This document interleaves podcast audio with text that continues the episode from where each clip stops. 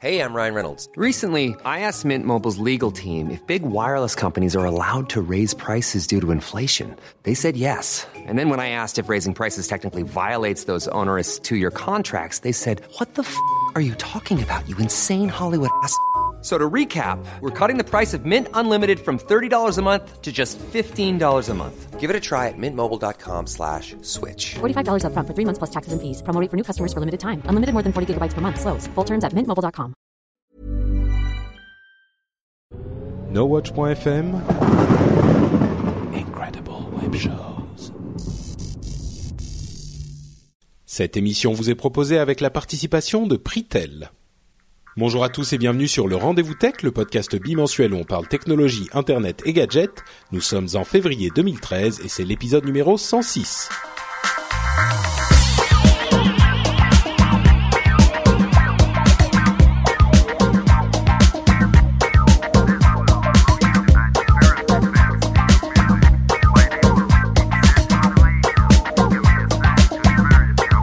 Bonjour à tous et bienvenue sur le Rendez-vous Tech, le podcast bimensuel où on parle technologie, internet et gadgets. Nous sommes donc en février 2013, c'est le Mobile World Congress en folie à Barcelone. Et pour se joindre à la folie avec moi, j'ai les deux animateurs, est-ce qu'on peut dire les deux animateurs principaux de Niptech, euh, Benoît et Mike? Salut, euh, c'est une très bonne question. Je pense qu'on devient gentiment une communauté d'animateurs euh, d'un Iptech, donc euh, en tout cas deux des animateurs, oui. Ouais, bah, disons que souvent vous êtes ceux qui revenaient le, le plus le plus régulièrement, à part quand Mike déménage on ne sait où au bord du lac. Mais ouais, bon, d'accord. Donc deux des animateurs de Niptech que j'ai l'immense plaisir de recevoir, comme une fois de temps en temps, ils viennent nous rendre visite dans le rendez-vous tech. J'espère que vous allez bien depuis la dernière fois. Très, euh, très bien, en tout cas, merci de nous inviter. Hein. Moi, euh, j'ai toujours plaisir à venir. Euh, et là, là, là, je sens que quand même, nous qui parlons, qui faisons aussi les podcasts comme toi, je sens que tu parles beaucoup plus rapidement que nous. Quoi. Donc, il va falloir que bah. je m'y mette. Surtout que demain, je suis à Paris, donc je pars. À, je, vais, faire un petit tour chez vous. Ouais. Donc, il va falloir qu'il faut que je m'habitue. Donc, bah, tu sais, moi, j'ai une technique. Alors, je sais pas si ça, si ça pourra euh, contrevenir à la tendance naturelle helvétique, à la, à la, à, la parole. Euh, comment on va dire, euh, pas prudente, mais à la parole euh, tu peux le dire. Posée. voilà, merci Benoît. Euh, mais moi, j'écoute toutes mes émissions, tous mes podcasts en x3. Donc, je peux te dire qu'au bout d'un moment, ça commence à, on commence à s'habituer et ça déteint. Donc euh, voilà. Ah, mais attends, attends, alors, parce que moi j'ai essayé des fois de faire du une fois et demi, euh, voire deux fois, mais après euh, un quart d'heure, vingt minutes, je, je, suis nerveux tellement ça va vite. Toi, tu arrives à encaisser fois trois. Bah, je me suis habitué petit à petit, tu vois. Au début, je faisais fois deux, et puis je le fais beaucoup avec les podcasts anglophones, qui sont, à mon avis, l'anglais est plus facile à écouter plus vite. Donc, je me suis habitué euh, avec les podcasts anglophones, et puis maintenant, j'y arrive avec les podcasts francophones aussi, je pense. Finalement, c'est une bonne technique pour écouter encore plus de tech et plus de trucs. Donc, ah ben, euh, c'est ça le but, oui. C'est exactement pour ça que je le fais, pour écouter encore plus de podcasts, pour me gaver d'encore plus de podcasts. donc, chers auditeurs, si vous voulez faire comme nous euh, ou comme moi, en tout cas, vous gaver d'encore plus de podcasts, vous pouvez écouter vos émissions en vitesse accélérée. Et comme ça, euh, Mike, qui parle dans Niptech, aura vous, vous donnera l'impression de parler à vitesse normale, puisqu'il est suisse. Parfait, ouais. donc, bah, donc, merci de nous euh, de, de, vous joindre à moi pour commenter notamment le Mobile World Congress. Euh, et on va parler un petit peu de la PlayStation 4 enfin, enfin dans la dans la deuxième partie de des deux infos à retenir pour cette pour cet épisode, mais euh, principalement le Mobile World Congress. vous savez ce que c'est ce, ce salon, vous? Bah pour ma part, ben je sais que c'est chaque année et puis que c'est un des plus grands salons euh, mobiles du monde. Pour une fois qu'on a un grand salon technologique en Europe, euh, je dois dire, je suis, euh, j'applaudis. moi, il me semble que depuis ces deux dernières années, il devient de plus en plus important, ce qui veut dire que j'en entends de plus en plus parler dans les podcasts américains de technologie. Donc je me dis qu'ils commencent à prendre de la de l'ampleur. J'y suis personnellement jamais allé, mais ça me fait plaisir qu'ils soient en Europe. Écoute, ouais, moi, moi je sais que ça devient quelque chose d'important parce que les gens me disent Quoi? T'es pas au Mobile World Congress à Barcelone? Moi j'y vais. Alors bon, voilà, je sais que je suis en train de rater quelque chose. Euh, donc bah, je pense que effectivement, euh, c'est un salon qui a pas toujours eu cette importance, mais avec euh, l'importance qui est en train de prendre la, la mobilité en général et le fait que toute l'industrie de l'informatique est en train un peu à peu de se déporter. Bon, pas toute l'industrie, mais une partie de l'industrie de l'informatique est en train de se déporter vers la mobilité. C'est vrai que depuis deux trois ans, le Mobile World Congress prend de plus en plus, je vais pas dire d'importance parce qu'il était déjà important pour l'industrie, mais de plus en plus de place euh, dans les médias un petit peu grand public, quoi. Euh, ou en tout cas dans les médias euh, grand public, c'est encore exagéré, mais dans les médias de technophiles. Donc il y a le, le, le salon a lieu en ce moment, on enregistre l'émission le lundi soir assez tard, euh, donc le salon a encore lieu pendant la semaine, mais on a quand même, comme dans tous ces salons, euh, pas mal d'informations et surtout les informations principales, et je pense l'ensemble des informations principales, puisque les présentations sont faites la veille du début du salon, généralement, donc le, dimanche, et euh, le premier jour du salon parce que après ça les choses sont forcément un petit peu perdues dans le le bruit des des, des, des, très nombreux constructeurs qui présentent leurs produits. Donc il faut un petit peu sortir du lot. C'est pour ça qu'on présente un gros truc, les trucs forts au tout début. Alors on va faire un tour du côté de chez Samsung, de Asus, de HP, de Nokia, euh, de LG, de Firefox, ça ça intéressera les amateurs de logiciels libres, et de NEC pour conclure le, la petite partie sur le Mobile World Congress. Je vais commencer en présentant les nouveaux produits de Samsung, euh, et puis on fera une petite pause, vous me direz euh, si ça vous intéresse et ce que vous en pensez. Et puis on continuera comme ça avec les autres sociétés. Ça vous va? Parfait. Magnifique. Si vous me disiez non, je serais emmerdé en même temps. Alors, euh, première chose, le Samsung Galaxy Note 8, qui est une nouvelle version du Galaxy Note qu'on connaît bien, qui est la tablette euh, généralement de petite taille de Samsung, qui l'a fait la taille, on ne peut pas s'empêcher de penser à l'iPad mini bien sûr, qui fait lui aussi quasiment 8 pouces. Avant, le standard pour les tablettes de petite taille était plutôt de 7 pouces. Euh, et donc celui-ci euh, a des fonctionnalités qui sont assez intéressantes, qui sont bien sûr rajoutées par-dessus Android. La première d'entre elles, je, je dirais que c'est le S Pen qui est ce stylet, dont d'ailleurs quelqu'un sur les notes de l'émission, sur les commentaires de l'émission plutôt, euh, je crois que c'était dans les commentaires d'Upload, euh, nous disait qu'on l'oubliait trop souvent quand on disait qu'il n'y avait pas vraiment de euh, d'interface à stylet sur les tablettes d'aujourd'hui et c'est que on parlait de Windows notamment de Windows 8 et c'est vrai que le Galaxy Note a l'interface euh, à, stylet depuis longtemps et c'est un atout qui peut être intéressant pour les gens qui euh, aiment euh, toujours écrire au stylet. Et en plus dans ce, cette nouvelle version du Galaxy Note elle a une fonction il a une fonctionnalité supplémentaire qui est que il, il détecte l'approche du stylet quand il est suffisamment proche de l'écran.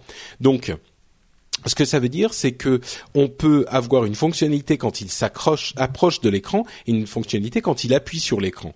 Euh, donc ça, ça peut être très utile pour les gens qui font de l'interface ou qui utilisent ce type de d'outils. Euh, ça peut avoir des, des, fonctionnalités vraiment intéressantes. Ça peut ajouter des fonctionnalités intéressantes. Euh, il y a une autre chose qui est le Dual App Screen. Je crois pas qu'il existait déjà dans les appareils Samsung, mais c'est une fonctionnalité toute bête qui permet de euh, faire tourner deux applications en même temps. Euh, c'est le multitâche euh, en même temps affiché à l'écran. Il y a déjà du multitâche sous Android évidemment, mais là il y a deux applications en même temps à l'écran. Ça peut être pratique. L'autre chose. C'est sûr que ça n'existait pas encore. Il me semble, en tout cas, que j'en avais entendu parler. Donc, euh, j'avais l'impression. Je suis sûr que, ça existait quelque part, peut-être même ailleurs que chez Samsung. Euh, mais je crois pas que ça existait sur les Galaxy Note. Je me, je me trompe peut-être. C'est peut-être déjà le cas. Euh, il fait téléphone aussi. Alors évidemment, quand même. voilà. Non, mais c'est une tablette, donc euh, c'est un, tu vois, c'est un téléphone mm. de 8 pouces. Euh, tout le monde glousse en se disant, mais si jamais je mets mon ma tablette à l'oreille, j'ai l'air d'un abruti. Euh, bon, ça peut se dépanner, mais je pense que c'est surtout très utile quand on a un, une oreillette Bluetooth ou un, même un, micro casque. c'est une fonctionnalité en plus. Pourquoi pas? Moi, je me sers de moins en moins de mon téléphone pour téléphoner. euh, je, il n'est pas inimaginable que si une tablette de taille raisonnable un, une fonctionnalité téléphone, je me dis bah je m'en fous de mon téléphone, j'ai plus, j'en ai plus besoin quoi. Bref, disponible fin du deuxième trimestre et on n'a pas encore de prix par contre. Euh, une autre chose qui a été annoncée, c'est euh, Samsung Knox comme Fort Knox, donc ce, fort qui renferme tout l'or du gouvernement américain, de l'État fédéral américain, euh, qui est l'équivalent du BlackBerry Balance, c'est-à-dire euh, cette fonctionnalité qui permet à BlackBerry d'avoir une partie pour le BlackBerry 10, d'avoir une partie téléphone pro et une partie téléphone euh, perso, qui est complètement indépendante de manière à respecter la sécurité de, des, des entreprises. Là, c'est en fait un environnement qui est dans une app. Si on tape sur l'app euh, Knox sur un Samsung, euh, on a un nouvel environnement qui apparaît comme un nouvel écran d'accueil, une nouvelle série d'applications, un nouvel, euh, appareil photo qui a ses propres, sa propre pellicule, etc., etc. Un nouvel environnement total qui est contrôlé par l'entreprise. Donc c'est un autre moyen de faire cohabiter les environnements personnels et professionnels qui peut être très intéressante pour les entreprises. Et, et c'est quelque chose qui peut vraiment être utile. et pour ceux qui espérait voir le Galaxy S4 dévoilé, eh bien, euh, on a appris qu'il ne serait dévoilé que dans trois semaines, le 14 mars, dans un événement spécial. On a eu une toute petite brique d'information tout de même, qui est que le Galaxy S4 sera le premier partenaire de Visa pour la technologie NFC de paiement euh, Visa Ready. Euh, a priori, ça sera le cas, donc on pourra peut-être payer par son Galaxy S4 avec Visa, ça serait un moyen de faire décoller les solutions de paiement euh, par NFC. Je sais que Cédric va sauter de joie à, à l'entente de cette news. Bon, avant que Cédric puisse utiliser, je pense qu'il y aura encore bien des lunes euh, d'ici que bah, ça Moi, je en vois Europe, souvent en France euh, des, des, des appareils de carte bleue qui, qui ont le petit signe avec le, le réseau. Euh, je crois que c'est ce paiement sans contact qui est disponible. Donc peut-être qu'ils ont déjà commencé à équiper les gens depuis un moment, mais. Mhm. Bon. Ça, ça serait bien, ça serait bien. Franchement, euh, c'est vrai qu'on l'attend depuis un moment. Euh, il me semblait que c'était encore restreint à quelques villes seulement aux États-Unis, mais alors si les, les terminaux commencent à être disponibles, c'est la fête. C'est possible. Bon, moi j'avoue que euh, il faut, il vaut mieux garder le code PIN aussi. Donc comment dire, euh, passer son sa carte plus euh, ou son téléphone plus mettre le code PIN ou rentrer la et la carte dans le terminal et mettre le code PIN, ça change pas la vie non plus. Mais bon. Bref, euh, vous, ça vous inspire quoi les, les nouveautés de Samsung, des choses que vous retenez, des choses que vous aimez? Moi, je dois dire déjà bravo à Samsung. Hein. On dit souvent oui, copie Apple et tout ça, mais il faut dire que le, le, le Galaxy Note euh, euh, 10 qu'ils avaient sorti avant le 8, c'était Mhm. quand même euh, un peu un nouveau format qui était, euh, je crois, quand même un peu plus petit que l'iPad Mini, si je crois bien. Mais le, Non, tu parles du, du, du de l'ancien Note qui était beaucoup Oui. plus petit, qui faisait euh, 7, euh, 5, 6 pouces, je crois. Euh, il je est- donc il était plus petit que le, que le 8. le- oui, le oui, oui, 10. tout à fait. Ah, Là, c'est un format un peu plus grand. Ouais. Ah d'accord, donc ça ils, ils ragrandissent. Moi, moi en tout cas, ce que j'avais entendu parler du Note, c'est j'ai vu de plus en plus de gens l'utiliser et c'est vrai qu'on pouvait paraître ridicule en l'utilisant, mais avec justement ces petites oreillettes Bluetooth, ça commençait à devenir intéressant.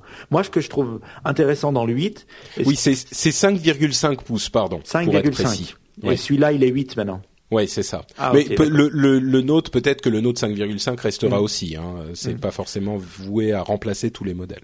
Donc là, on peut dire que c'est une directe réponse au, à l'iPad mini. Alors Mhm. moi, moi j'ai un iPad Retina, j'ai un iPhone 5, j'ai un iPad mini. Alors j'ai un peu trop de- d'appareils, j'ai un portable, un Mac. Alors au bout d'un moment, j'en peux plus quoi. Alors j'utilise de plus en plus mon iPhone 5 et c'est vrai que je remarque qu'un appareil qui fait tout, c'est quand même euh, la, la chose ultime. Maintenant, Mm. c'est vrai que des fois, le, le- le- un, un petit téléphone est trop petit et puis un iPad est trop grand. Donc, euh, ça peut être une, une bonne solution. Ce que je trouve génial, c'est le stylet. Parce que Mm. on l'a oublié en pensant que oui, c'est très années 90, années 2000, euh, le stylet. Mais c'est vrai que beaucoup de gens, en tout cas autour de moi, hein, je sais pas si, si vous aussi, mais utilisent quand même un stylo et du papier. Et donc, Oui. cette, cette fonction stylo-papier, elle n'est pas remplacée tant qu'on n'a pas un stylet dans la main. Et moi, franchement, je, je serais vraiment, vraiment curieux de pouvoir l'utiliser et, et au lieu de toujours taper, prendre des notes euh, à la main sur mon iPad ou sur mon, mon Samsung, ça, ça me ferait plaisir. Je crois que le confort du, styl- du stylo, effectivement, de l'écriture, euh, seront difficiles à ré- reproduire totalement euh, dans surtout dans les avec les, les situations mobiles qu'on Mhm. a. Euh, Benoît, toi? Bon, alors moi, ce qui me plaît, euh, et c'est pas une nouveauté en soi, mais c'est euh, le Samsung Knox. Je trouve ça euh, vraiment cool. Le fait de pouvoir passer d'un à l'autre, euh, c'est vrai qu'on a connu euh, probablement tous pas mal de gens qui avaient les deux téléphones. Ils avaient le BlackBerry du boulot Mm. et puis euh, l'iPhone euh, parce Moi, que par voilà. exemple. voilà, Bah oui, toi typiquement. Et, et c'est vrai que bah, c'était c'était un peu naze. C'est Donc, pénible, ouais. Voilà, et ça je trouve vraiment bien. Euh, L'entreprise peut effacer à distance tout ce qu'ils veulent, comme ça ils ont l'âme en paix, les gars ils sont tranquilles. Et puis en même temps on peut installer tout ce qu'on veut sans avoir peur de, mettre un logiciel qui pourrait compromettre le reste. Donc euh, ça j'aime bien et euh, je suis impatient d'avoir euh, d'avoir ça. Et puis le stylet je suis d'accord, c'est quelque chose aussi que j'ai peu vu autour de moi cependant. J'entends beaucoup de bien, mais pas plutôt de la presse et tout ça. Donc j'aimerais vraiment le tester par moi-même. hein. Je suis je me demande si c'est vraiment aussi bien que ça. Euh, j'ai de plus en plus de peine avec mon iPad que j'utilise que euh, pour, euh, je sais pas, de temps en temps regarder un film ou ça, mais c'est c'est tout ce qui est seulement pour regarder. Enfin, on peut pas, on peut rien faire avec l'iPad en termes de d'entrée des notes et tout ça. Donc Ouais. euh, peut-être que le stylet c'est la réponse. ouais. Ouais, c'est pas Bon. terrible. Moi, j'ai Eh une ben- petite question par rapport à Nox parce que, euh, ok, on dit oui, je veux avoir deux univers séparés. Moi, je suis d'accord, mais moi, j'ai deux univers séparés parce que j'ai envie et j'ai envie d'avoir un BlackBerry avec un clavier physique. C'est la seule raison. Ce que je vois, c'est que de plus en plus de boîtes utilisent l'iPhone et la personne, elle peut et avoir ses emails du travail et avoir ses, euh, ses emails perso. Et je parle pas de petites boîtes. Par exemple, je sais que Nestlé en Suisse, qui est une, qui est une des plus grandes boîtes, une grosse boîte mondiale, euh, fait ça pour ses employés. C'est-à-dire, ils leur donnent un iPhone et ils peuvent faire ce qu'ils veulent avec. Donc, je me demande à quel point cette sécurité, elle est pas un peu dépassée et les, les responsables IT ont déjà, euh, je sais pas. Bah, moi, je crois que le, le premier, la première fois où euh, un employé aura son email, euh, tu vois, oubliera son téléphone ou euh, euh, bon, à, la limite, un iPhone, on peut ici, on c'est ta société qui te le donne. Effectivement, ils peuvent tout supprimer, mais la fois où quelqu'un aura un Android comme ça qui sera pas bien configuré ou je sais pas et qui l'oubliera dans un bus et que euh, le, le plan euh, de de conquête du monde de l'année suivante de Nestlé euh, aura fuité chez euh, Procter et Gamble bon par exemple euh, ça ça posera des problèmes. Non je pense que le- la, la solution d'avoir les deux environnements si c'est la société qui te donne ton téléphone effectivement, ça peut ça peut convenir parce que c'est la société qui fait ce qu'elle veut de toute façon. Mais est-ce que toi tu veux mettre toutes tes données privées à toi euh, sur le, le téléphone de la boîte? Je pense qu'il y a beaucoup de gens qui sont pas. Oui, euh, ok, oui, ça, ça peut être un, un, un problème, mais c'est vrai que je, je- moi, je me disais, ok, pour ces grandes boîtes, comment ils peuvent accepter euh, que- de, de laisser ça libre? Et, je, et moi, j'en ai eu un dans les mains d'une personne qui travaille là-bas, donc j'ai pu voir vraiment, il s'était libre d'accès, il pouvait mettre lui-même son email, il y avait rien qui était euh, censuré, donc je me dis vraiment, leur seul but, c'est de se dire, s'il perd l'iPhone, de toute façon, on peut le couper à distance et puis on Ouais. peut tout effacer. Donc, euh, ce fait-là leur permet de, de de le penser sécure. En tout cas, c'est ce que j'imagine. Mais voilà. Ouais, je pense que ça conviendra pas à tout le monde, hein, ce Mhm. genre de solution. Mais oui, c'est vrai que ça aussi c'est très intéressant sur euh, parce que ça amène ces fonctionnalités dont on pensait qu'elles seraient a priori réservées au, au, au BlackBerry 10 à, à, à Android finalement, à une, une solution Android qui elle est peut-être plus populaire euh, en chiffres, en nombre que BlackBerry. C'est quand même moche parce que le seul truc qui différenciait BlackBerry a duré deux semaines. C'est vrai, oui, c'est un peu ça. C'est un peu la le clavier que je me suis fait physique, aussi. le clavier physique, ben n'oublie pas. Les BlackBerry fans comme moi attendent le pas le Z10 mais l'autre, Le euh, Q10, ouais. Ouais, ouais. avec impatience. C'est vrai. Mais vous n'êtes pas très nombreux quand même à, à vouloir. Ah, nous sommes une armée mais bien cachée. Oui, c'est ça, une armée déterminée, on va dire. Euh, Asus, tu parlais d'avoir un appareil pour tout faire. Alors peut-être que le nouveau Padphone d'Asus t'intéressera. C'est le Padphone Infinity, qui est composé d'un téléphone 5 pouces euh, qui fait euh, du 1080p NFC, caméra 13 mé- mégapixels, etc. Et d'un- écran de tablette en fait de 10 pouces euh, d'une bonne résolution, 1920 par 1200, euh, donc full full HD et plus. Euh, donc tu, tu l'intérêt de ce truc, c'est que tu peux glisser ton téléphone dans l'écran et que l'écran devient une tablette, mais du coup tu n'as qu'un seul appareil euh, et tu tu tu peux l'utiliser d'une manière différente en fonction de ton utilisation. Bon, tu peux trimballer la tablette si tu veux ou non, mais c'est un seul appareil, t'as pas à maintenir différentes apps, euh, différents settings, etc. C'est une seule bestiole. Euh, ça sera dispo en avril et ça coûte 999 euros.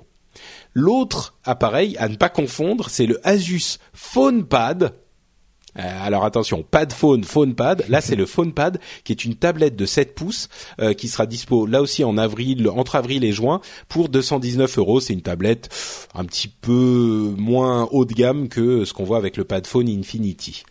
Ça, ah, ça, ça t'intéresse cet appareil? euh, Tout ça alors? Bah, Pardon? je sais pas qui c'est le génie dans le marketing chez qui a décidé qu'il y avait le pad phone et le phone pad.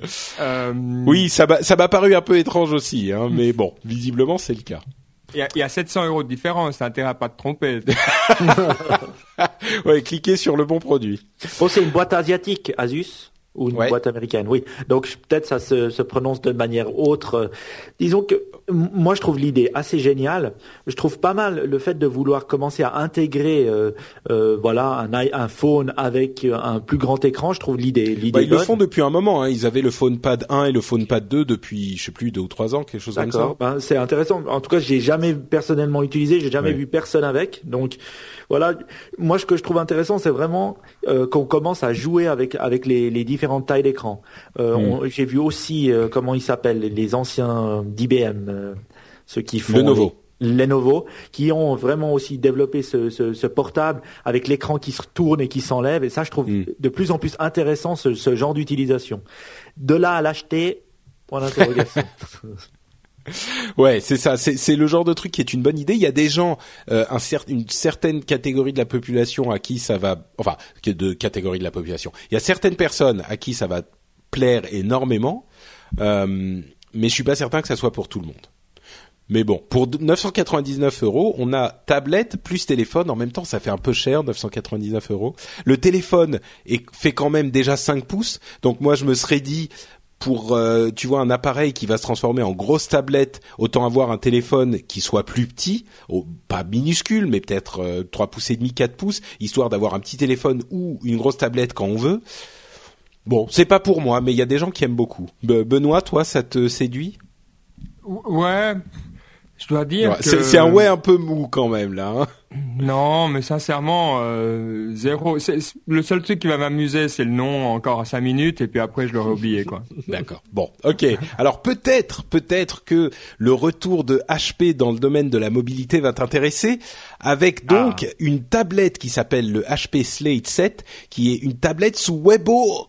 Non, non, pardon, c'est pas WebOS, excusez-moi. Euh, c'est sous Android. C'est ça que je voulais dire. J'ai préparé ma blague, je l'ai écrite dans les notes de l'émission, tout ça. C'était très drôle. Euh, non, c'est une tablette sous Android, 7 pouces, euh, 1024 par 600 résolution, pas énorme mais ça va. Euh, Bluetooth 2.1. Mm, bon, euh, Wi-Fi bien sûr, 390 euh, grammes, une caméra 3 mégapixels à l'arrière, VGA à l'avant. Alors là, vous vous dites, mais euh, c'est quand même pas une tablette euh, super excitante non plus, super sexy. Et ben en fait, le truc c'est qu'elle ne coûte que 169 dollars. Et là, effectivement, on comprend. C'est un tarif. 169 euh, dollars, ça fait quoi 130 euros, quelque chose comme ça? Mhm, mhm. euh, c'est effectivement un tarif assez imbattable. C'est une, une, une, tablette vraiment d'entrée de gamme une petite pensée pour WebOS parce que effectivement HP pour ceux qui ne s'en souviennent pas sont ceux qui ont racheté WebOS qui ont sorti euh, les touchpads euh, et qui les ont sortis du marché au bout de quelques semaines à peine euh, et qui ont fait de WebOS un système libre ouvert. Mais on a de l'autre côté LG qui vient racheter WebOS ou certaines parties de WebOS à HP HP euh, garde l'infrastructure cloud et les brevets qu'ils vont euh, vendre sous licence à, LG. Euh, et LG va les utiliser dans un premier temps pour ses smart TV et dans un deuxième temps peut-être pour des tablettes et des téléphones. LG est très intéressé par WebOS. C'est une sorte de retournement de de de quinzième retournement pour WebOS qui retrouve une maison. On se demande un peu quelles conséquences ça va avoir sur la communauté libre qui, il faut l'avouer, n'avait pas n'était pas visiblement en train de transformer WebOS en un champion des OS mobiles euh, non plus. En tout cas, on n'en a pas beaucoup entendu parler. Euh, donc voilà, HP abandonne euh, WebOS pour ses tablettes, ça on le savait. LG rachète WebOS. Euh, Benoît, euh, impression. Alors, écoute, là, euh, on entend hein, depuis un moment quand même que la télévision, ça sera un des prochains euh, terrains de bataille entre les grands, même s'il semblerait qu'il y aura un petit détour par la montre au milieu, mais bon, voilà. Ouais. Donc, j'ai plaisir à voir revenir WebOS, je dois dire. Pour, je suis pas forcément convaincu qu'on ait besoin d'applications à tout prix sur sa télévision qui soient euh, des choses qu'on a sur son téléphone et autres. Donc, avoir un bon système d'exploitation qui permet d'être connecté, je trouve que c'est bien. Ça me fait plaisir et j'ai là ça ça me rend curieux, ouais, définitivement. C'est vrai que c'est pas mal d'avoir euh, l'idée de d'un vrai OS sur euh, télévision, sur Smart TV. Bon, on a des télévisions sous sous Android, des appareils de ce genre-là. Là, si LG s'engage dans dans un vrai OS pour Smart TV, ça pourrait être intéressant effectivement. Euh, Mike, entre la tablette et euh, les télévisions sous WebOS, les tablettes sous bon marché sous Android et la Ben, c'est vrai que pour les télévisions, moi je pense que le modèle il est actuellement un peu cassé. Les télévisions elles deviennent Ouais. de plus en plus intelligentes. Moi j'ai Swisscom TV, donc euh, Swisscom c'est l'opérateur euh, national, un peu le France Télécom suisse, et c'est vrai que c'est pas mal, il y a des applications, mais euh, on, on- on commence à, à jongler avec 36 euh, euh, commandes différentes. Il faut appuyer là, appuyer là. C'est- assez compliqué, même pour un geek comme moi. Donc finalement, on finit par le poser et puis prendre son iPad. Ouais. Euh, Alors, mais je trouve que justement, ce que ce que je trouve bien, c'est qu'ils commencent à y travailler. Samsung fait des fait des beaux efforts et je crois que ils, ils ont vraiment, ils commencent à vraiment avoir des OS super sympas pour pour les smart TV. C'est vrai qu'entre parenthèses, on me l'a signalé, on m'a on m'a signalé là encore dans les commentaires de l'émission que j'avais été un peu cavalier avec le, le la Smart TV de Samsung euh, et, et on m'a dit qu'elles étaient vraiment de bonne qualité. Donc tu confirmes. Oui, moi je confirme. Alors, j'ai pas une de toute dernière génération, mais vraiment, ils ont une interface qui est simple. Ils ont euh, qui Mm. est simple à utiliser, qui est facile. Alors, j'ai testé récemment une, une grosse euh, télé Samsung et j'avais la, et, elle est la même, un peu comme iOS est le même euh, sur l'iPhone, sur l'iPad, sur l'iPad Mini. On a la même sensation sur toutes les télés. Donc moi, je dois dire bravo à LG, bravo d'essayer de ressusciter WebOS. Et puis, moi, j'avais une petite question. Je me pose des questions par rapport à HP parce que je me dis bon, ben voilà, HP, je vois très peu de particuliers non entreprises posséder des euh, ordinateurs HP. Alors, je me dis alors, il crée cette tablette, mais est-ce qu'il la crée pour le grand public ou il la crée surtout pour les entreprises qui vraiment, des fois, ont besoin de tablettes pour euh, que pour que tous leurs collaborateurs puissent Les montrer acheter deux, par trois carton, dessins. quoi. Exactement. Et puis ils puissent montrer deux trois dessins euh, lorsqu'ils sont dans un en représentation ou des choses comme ça. Et, et, et quand je vois ce qu'ils font ou ce qu'ils créent, je me dis c'est vraiment ça. Les grandes boîtes euh, avec lesquelles ils travaillent, elles ont besoin de ces centaines de milliers de, de tablettes et vaut mieux en avoir une qui coûte 130 dollars. C'est oui 160 euh, 170 dollars. Ouais, mais- 130 euros. Oui, c'est vrai, c'est vrai, c'est peut-être euh, l'un des l'une des choses qu'il euh, qu'il chasse, c'est possible. Bon, au moins tu m'as dit quelques mots sur la tablette. Je suis content. J'ai cru qu'on allait euh, que vous alliez tous les deux l'abandonner lâchement. Euh, Mais, oh, mais ouais, la, la question, c'est, c'est vrai qu'elle est en compétition clairement avec le Kindle Fire, etc.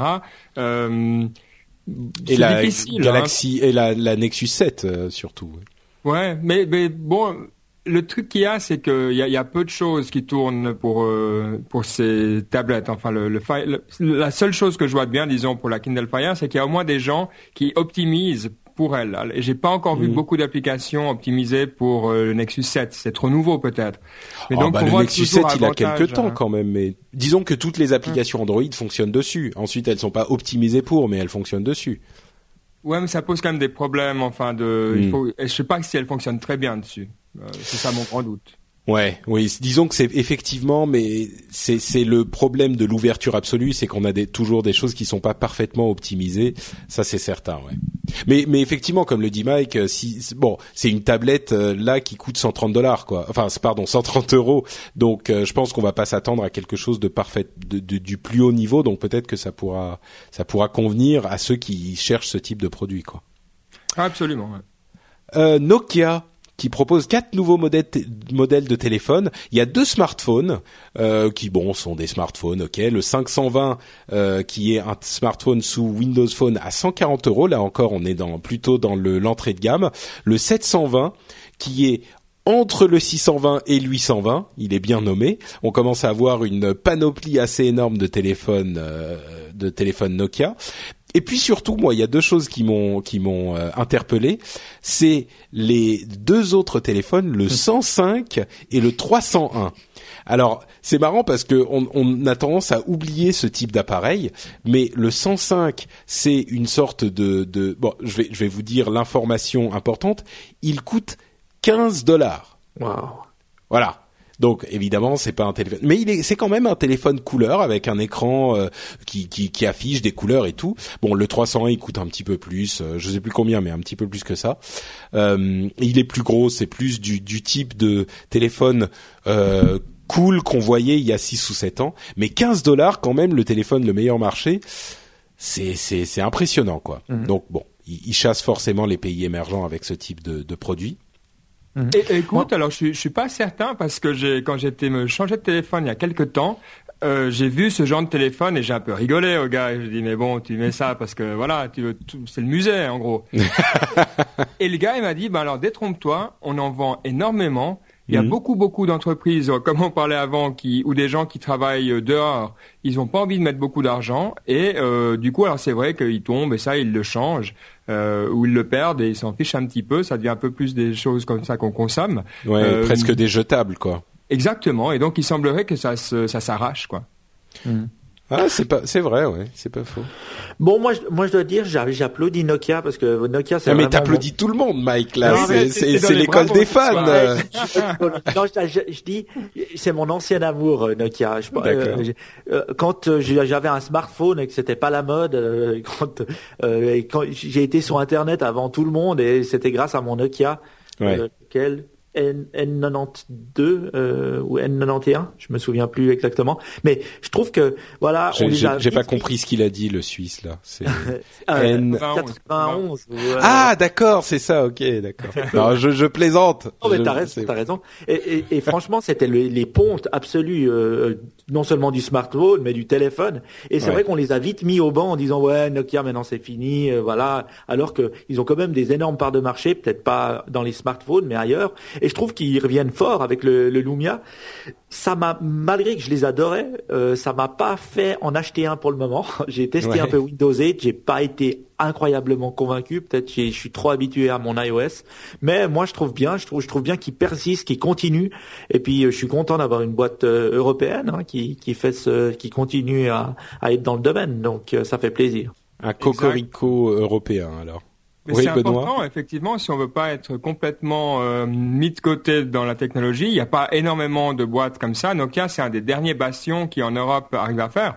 Alors on peut dire que c'est pas si important. Euh, je suis pas tout à fait d'accord. Je trouve que c'est quand même important d'avoir des leaders en Europe si on veut pouvoir euh, avoir une chance d'avoir ne serait-ce que les dernières te- technologies nous dans les mains. Donc euh, moi je suis tout derrière Nokia. Euh, tant qu'ils tiendront avec Windows 8, euh, je serai derrière euh, plus euh, philosophiquement qu'autre chose, on va dire. D'accord. Mais tu sais, bah, tu peux, tu peux, euh, comme on dit dans les pays anglophones, put your money where your mouth is. Donc, euh, mettre ton argent euh, dans ce dont tu parles, euh, et en l'occurrence, sans ruiner, puisque tu pourras acheter un, un 105, un Nokia Exact. 105 pour 15 euros. Donc, tu pourras dire, ah bah moi j'ai un téléphone Nokia, je soutiens l'industrie européenne. Écoute, t'as raison. Je crois que je vais le faire euh, juste pour la gloire. Ouais. Euh, Très bien. Je, je, je- j'approuve. Bon, euh, on va passer sur euh, Nokia Here, qui est euh, leur collection de services de cartes de transit et tout ça, qu'ils poussent énormément. et on va parler des trois dernières choses qu'on a retenues de ce Mobile World Congress. C'est le fait que LG sorte cinq, cinq téléphones différents, dont certains qui sont plutôt jolis, toujours sous Android. un téléphone un peu curieux de NEC qui s'appelle le Media W, qui d'après ce que j'ai compris ne sera disponible qu'au Japon, mais qui fait encore partie de ces form factors, de ces formes un peu bizarres. En fait, c'est un téléphone avec deux écrans 3,4 euh, pouces qui est dépliable. Donc, euh, on a euh, un petit peu comme un livre, de chaque côté un écran, et ça forme un, grand écran avec les deux écrans de 2,3 pouces, pardon, avec une une jointure qui est assez fine.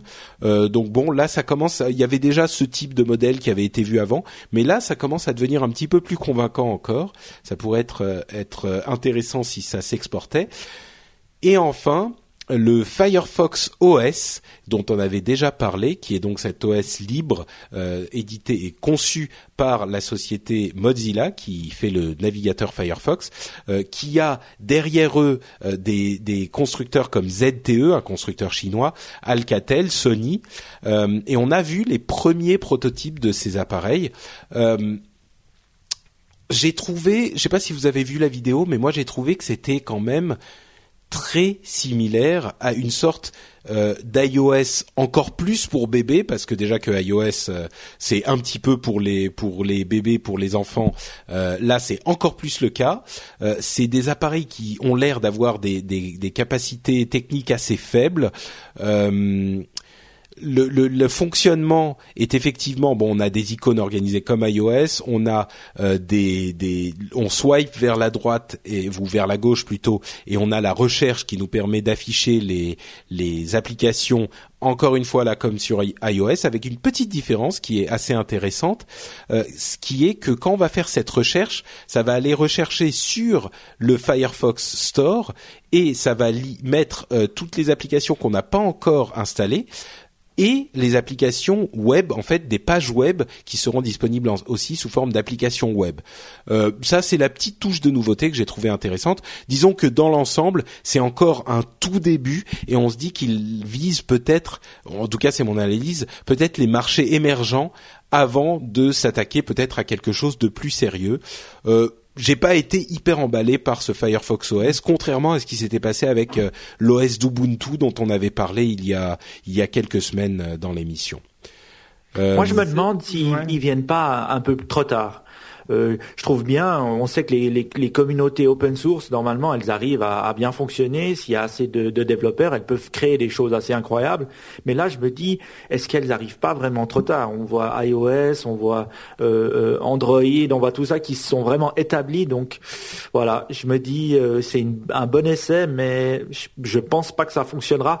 Quand je vois ZTE, Alcatel et Sony comme des possibles téléphones, je me dis, en plus, ils ont pas Samsung derrière eux ou, LG ou des grands. Benoît, toi aussi, tu crois que c'est trop tard pour, euh, pour arriver sur le marché? Firefox, bon, c'est Mozilla, vraiment une société euh, qu'on peut que aimer, mais bon, voilà, euh, je veux dire, le browser, qui s'intéresse encore au browser? Enfin, qui parle encore de qui, quel browser utilise? Tout le monde s'en fiche, sincèrement. C'est fini, on a, il y, a quelques évolutions, mais moi, sincèrement, j'entends plus parler. Bah, moi, je dirais que si tu me retires Chrome, euh, je suis prêt à commettre un crime grave. euh, je suis tout totalement amoureux de mon navigateur Chrome, mais c'est vrai que le marché des navigateurs n'est pas le plus dynamique qui soit, mais justement, il s'oriente vers le marché des des des des, des euh, systèmes d'exploitation mobile qui lui est beaucoup plus dynamique, non? Voilà, mais donc du coup, on a une société qui voit que son cœur de métier est en train de, de mourir et qui se dit bon bah faut qu'on aille là où euh, les autres vont, qui a un train de retard et qui va, à mon avis, sombrer dans l'insignifiance tout, tout soudain. Euh, c'est dramatique parce qu'ils auraient été en position d'être euh, bien placés pour le faire. En plus de ça, on, on voit bien le monde des brevets euh, quand on touche à tout ce qui est operating system. Euh, comment est-ce que Firefox Mozilla va se battre quand euh, Samsung ou Apple ou Google va venir avec des procès, parce qu'ils le feront, s'ils ont un tant soit peu mm. de part de marché, ils n'ont pas les moyens, ça coûte des milliards sur plusieurs marchés Euh, Ubuntu a pris l'option de, d'être, euh, de vraiment faire attention à tout ça. Euh, ils ont l'expérience aussi de gérer euh, tous ces brevets via quand même leur travail dans les systèmes d'exploitation. À mon avis, c'est le champ du signe. Ouais. Moi, je suis pas aussi aussi négatif que vous en fait. Je pense que effectivement, les, les, le marché des téléphones mobiles et des systèmes d'exploitation mobile commence à être vraiment à, à maturité. Mais justement, ça veut dire que maintenant, il y a la place pour quelqu'un de, de pour que quelqu'un arrive avec une vraie euh, nouveauté, avec quelque chose de vraiment intéressant, et de bousculer un petit peu cet ordre qui commence à être établi avec iOS et Android de, de, de- en dominant, et bon euh, Windows et, et, Oui. et BlackBerry qui essayent de se battre. Le problème, c'est que l'OS de Firefox, pour moi, n'apporte rien de vraiment intéressant. L'OS d'Ubuntu apporte quelque chose de d'intéressant. D'ailleurs, ils ont présenté la version euh, tablette qui, qui a l'air pas mal, euh, pas mal non plus. Mais ça, ça apporte quelque chose. L'OS de Firefox, je l'ai trouvé un peu, un peu morne et c'est dommage parce que j'aime bien Firefox et Mozilla qui ont euh, justement insufflé de la vie dans le, dans le, dans le marché des navigateurs web à une époque où Chrome n'existait pas encore. Mais là, je trouve qu'ils manquent leur coup, quoi. Mais c'est ça, mais Ubuntu, c'est leur, c'est leur métier de faire des systèmes d'exploitation. Pas du tout Firefox, et ça se ressent euh, assez clairement. Alors, bonne chance à eux, t'as raison, hein, ils sont malins, ils, ils vont pas essayer d'aller tout de suite euh, vers les, les marchés euh, euh, comme les États-Unis. Donc ça, c'est assez bien vu. Mais est-ce que tu sors comme ça de, de ces marchés émergents euh, quand tu vois la vitesse de développement des autres en plus? Ouais. C'est Ouais. c'est bien. Est-ce que tu en, en auras un? Alors moi, je prends un Nokia à 15 euh, dollars. Le- Moi, je prends un ZTE Open. Ouais, possible. possible. Moi, moi j'avais une question pour vous parce que quand j'ai entendu euh, Ben parler des des browsers qui disaient ah bon voilà les browsers navigateurs. standard- ouais navigateurs furteurs. et, et, et furteurs comme on dit au Des Canada furteurs et- ou des butineurs, si on veut être francophone. oh là là des butineurs. ah ça je savais pas Et Bah, c'est au Canada, les butineurs, en fait. les- ah c'est le Canada donc Ouais. euh, on dira à notre prof du web euh, de dire cela. Et on t'entend toi, euh, Patrick, qui dit ah oui, euh, moi j'adore mon mon euh, mon Chrome et je pourrais jamais m'en séparer. Et moi, au fait, je remarque que finalement au travail ou euh, pers- personnellement, j'ai toujours Chrome, Mozilla, Safari ou Internet Explorer et j'utilise les quatre. Euh, des fois un, des fois l'autre, sans vraiment une euh, une volonté d'en utiliser un plutôt que l'autre. Et pourquoi? Parce que finalement, toutes mes données, j'ai pas de bookmark et toutes mes données, elles sont dans mon Gmail ou sur Google Drive ou tout ça. Donc elles sont dans le, le cloud. Et donc euh, j'ai plus besoin de d'être accro à seulement un browser. Donc je sais pas si Alors, c'est un peu alors la- moi, je vais te dire comment j'utilise et tu vas voir que c'est extrêmement, il y, a- il y a plein de sens. J'ai quatre browsers euh, différents ouverts devant moi en permanence. Euh, Safari, Firefox, Chrome et Chromium. Safari, c'est pour euh, Niptech. Firefox, c'est pour ce que je fais moi, privé. Chrome, c'est pour le boulot. Et Chromium, c'est quand je veux être log-out de tout. Voilà, voilà comment j'organise ma, ma Ouais, donc chaque, chaque navigateur a une utilité Ça, c'est spécifique. C'est vrai que moi j'aurais peut-être tendance, si j'utilise plusieurs navigateurs, ça va être pour ça. Genre si je veux me loguer sur Twitter sur un autre compte, euh, je vais lancer Safari que je que j'aborde parce qu'il est il est incroyablement lent alors qu'il est fait avec la même base que que Chrome. euh, Il, il fonctionne sous WebKit. Euh, entre parenthèses, Opera passe sous Voilà, WebKit ouais. aussi. Je sais pas si vous savez, mais c'est la la la panique dans le monde du libre. Bref. Euh, Et Et- ça, mais- Pardon, il y, est, il y est déjà parce que s'il y est déjà, euh, je vais le downloader. Mais est-ce que c'est la prochaine version seulement? C'est la prochaine version, je crois. D'accord.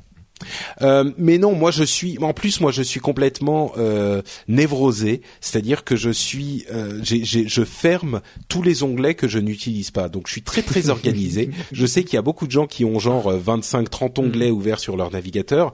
Moi, c'est pas du tout, du tout, du tout mon cas. J'ai genre trois, quatre onglets maximum, parfois un petit peu plus quand je recherche quelque chose, et généralement beaucoup moins. Mon, mon desktop euh, sur euh, mon, mon bureau sous Windows, c'est euh, il y a genre quatre, appli- quatre euh, dossiers ici, trois là, euh, deux icônes en bas, et c'est tout. Le reste est complètement propre, donc euh, je suis pas certain que je sois le le hum, le- l'utilisateur lambda euh, sur, euh, sur sur qu'on pourrait prendre comme exemple quoi. Mais oui, moi je suis complètement dans les services Google et, et Chrome, euh, je le trouve très avantageux pour ça. Il synchronise tout, on a, enfin bon. Bref, bon, on, on a un petit peu dérivé sur les questions de navigateur. mais on avait de toute façon terminé notre petit topo sur le Mobile World Congress. Euh, en, conclusion, peut-être sur ce Mobile World Congress, je vous avoue que euh, il me fait pas, il il m'excite pas plus que ça, quoi. Euh, oui, il y a oui, eu mais des moi informations. Je sais ah, d'accord. Parce que c'est comme toutes les fêtes où t'es pas invité, tu dois. bon, c'est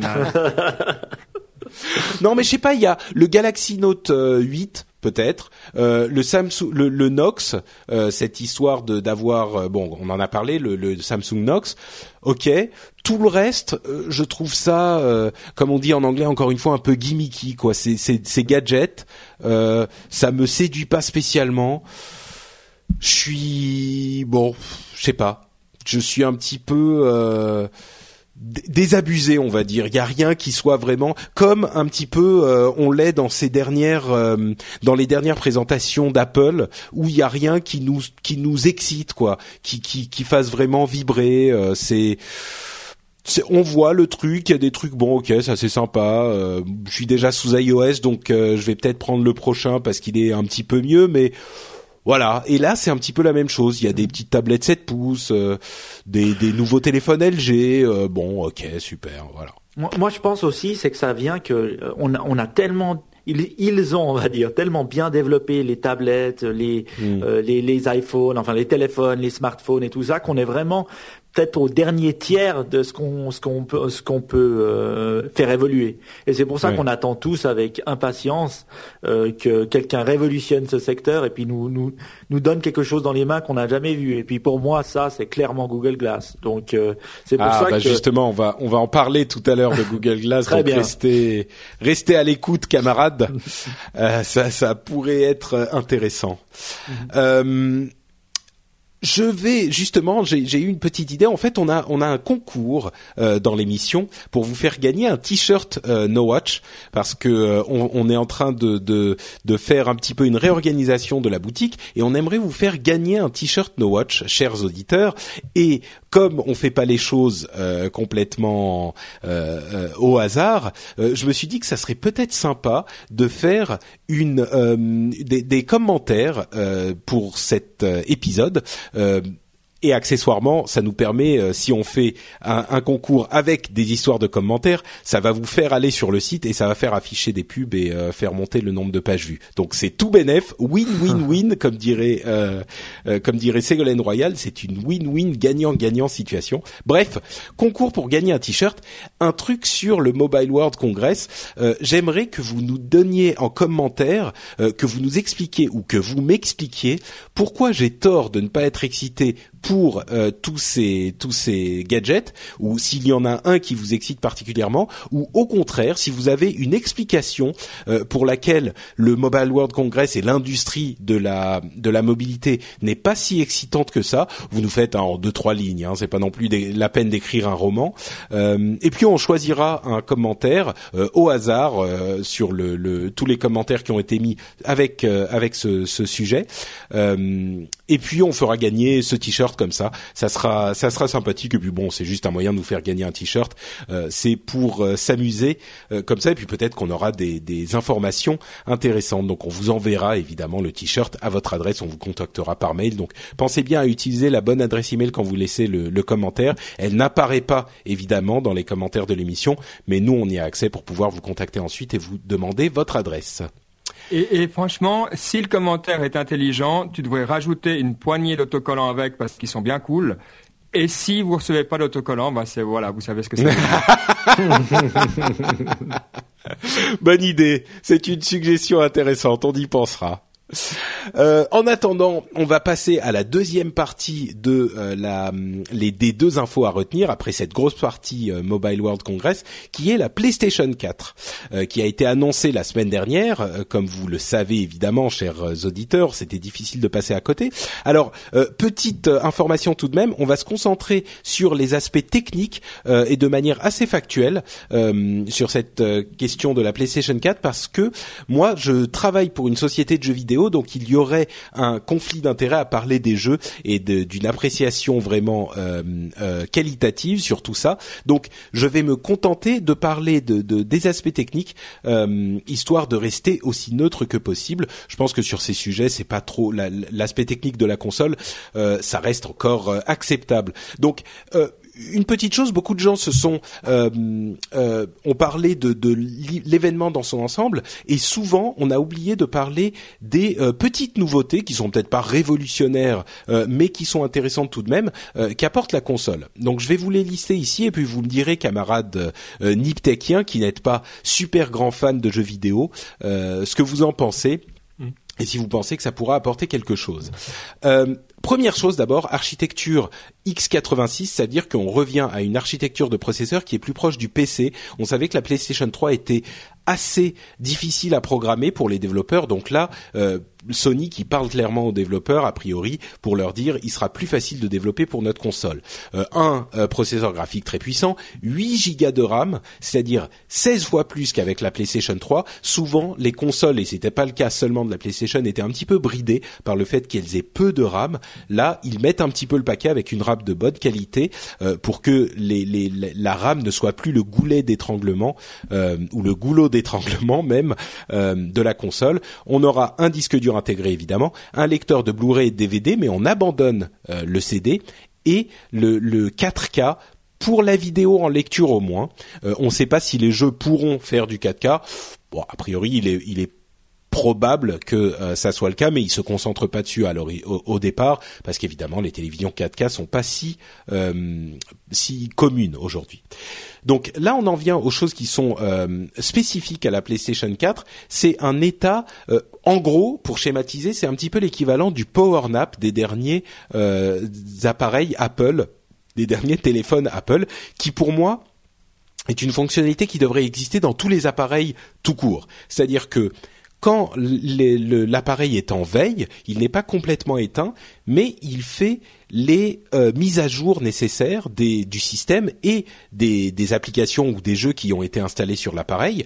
Euh, et donc, on n'a pas besoin de euh, faire les mises à jour quand on allume la console ou quand je dis sur tous les appareils, c'est le cas sur mon iPad ou mon iPhone. Ça me c'est vraiment pénible d'avoir à faire les mises à jour tout le temps. Donc j'espère que dans, un futur proche, tous les appareils du monde auront cette idée de power nap, de, euh, veille connectée, euh, qui permettront à tous les appareils de rester à jour.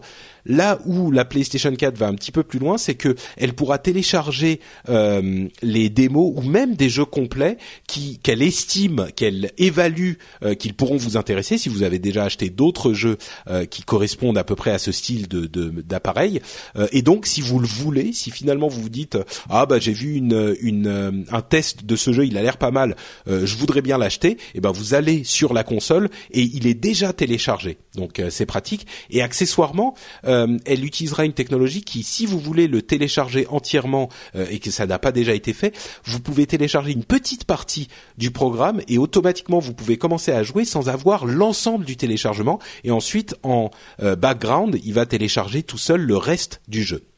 une autre fonctionnalité, c'est le fait de pouvoir mettre en veille en cours de jeu et de pouvoir revenir et de reprendre exactement là où on s'était arrêté. C'est-à-dire que l'état de la console est sauvegardé euh, au moment où vous mettez en veille et vous reprenez exactement là où vous en étiez. Si vous étiez au milieu d'un saut dans un jeu, et eh ben vous reprenez euh, exactement là où vous en étiez.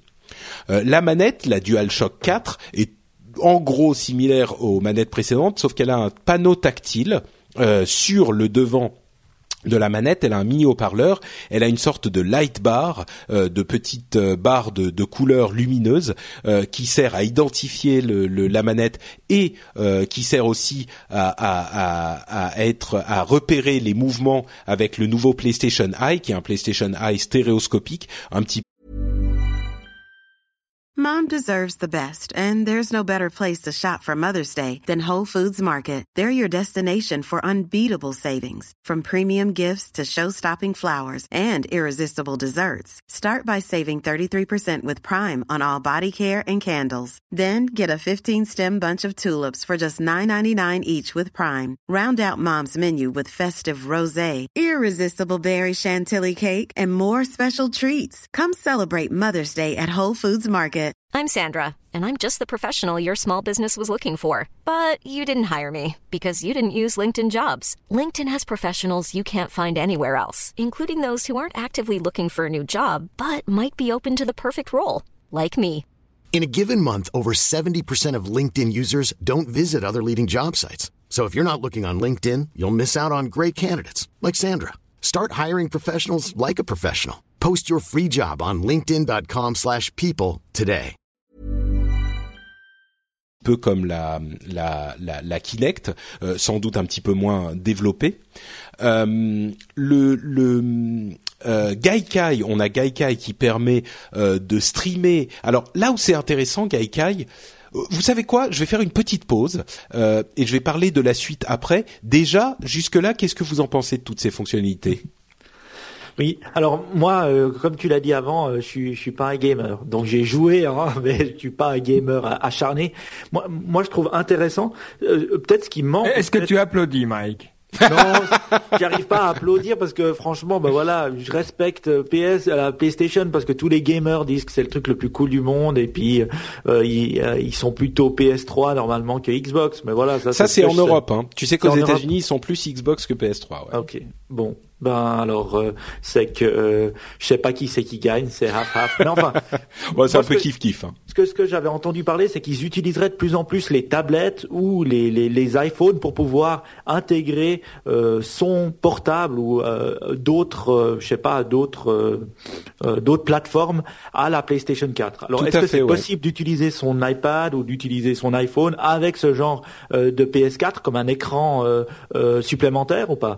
Eh ben, c'est ce qu'ils disent. Ils parlent du crossplay euh, avec une présence étendue sur les téléphones et les tablettes. On ne sait pas exactement quelle forme elle prendra, mais il y aura une présence étendue de, la PlayStation euh, sur ces plateformes et sur la PlayStation Vita qui pourra même streamer la vidéo de, de des jeux qui sont sur notre PlayStation 3 et on pourra jouer aux jeux Play- pardon PlayStation 4 et on pourra jouer aux jeux PlayStation 4 sur Vita en streaming euh, vidéo. A priori, c'est ce qu'ils ont évoqué et il y aura même des jeux qui seront euh, développés conjointement, etc., etc. Plus d'interaction entre les appareils mobiles et la PlayStation elle-même. Ben, ça a l'air cool. Mais la dernière PS3 que j'ai achetée, j'ai fini par la, la donner à ma sœur parce que Tu finalement, je ne l'utilisais jouais jamais. D'accord. Bon, t'es pas un joueur. Euh, Benoît, Ouais. toi? Alors moi, ce que ça m'inspire, je suis pas là, j'ai plus trop le temps malheureusement de jouer non plus, Non parce plus. qu'il faut, voilà, il faut Bah, passer. décidément. Mais dans, euh, j'ai regardé une série qui s'appelle House of Cards, là, qui est cette série sur euh, Netflix. Ouais. Et dedans, je vois qu'ils mettent le paquet parce que le gars il joue à la PlayStation et puis euh, il prend là, pendant un épisode nonchalamment une de ses PlayStation portables aussi. Ouais. Euh, donc je, je comprends mieux maintenant pourquoi est-ce qu'ils font un petit peu le forcing comme ça avec du product placement. C'était pour préparer l'arrivée de la, la PS4. Possible. Euh, donc voilà, co- de- combien ça me parle? Mais c'est vrai que là on n'est pas, on n'est pas les meilleurs euh, pour en parler. D'accord. Ce que Bon, je bah vois alors, en je tout vais- cas de ce que tu dis, c'est que c'est toutes les choses que je connaissais. Enfin, la manette, elle était, euh, euh, ça ne change pas grand chose, grand chose. Tous les Hmm. autres, mais la mise à jour, c'est pas, c'était, moi, ça me posait pas de problème, alors que j'avais des, des trucs assez, euh, toi, assez low tech, non, euh, rien de spécial, on dira.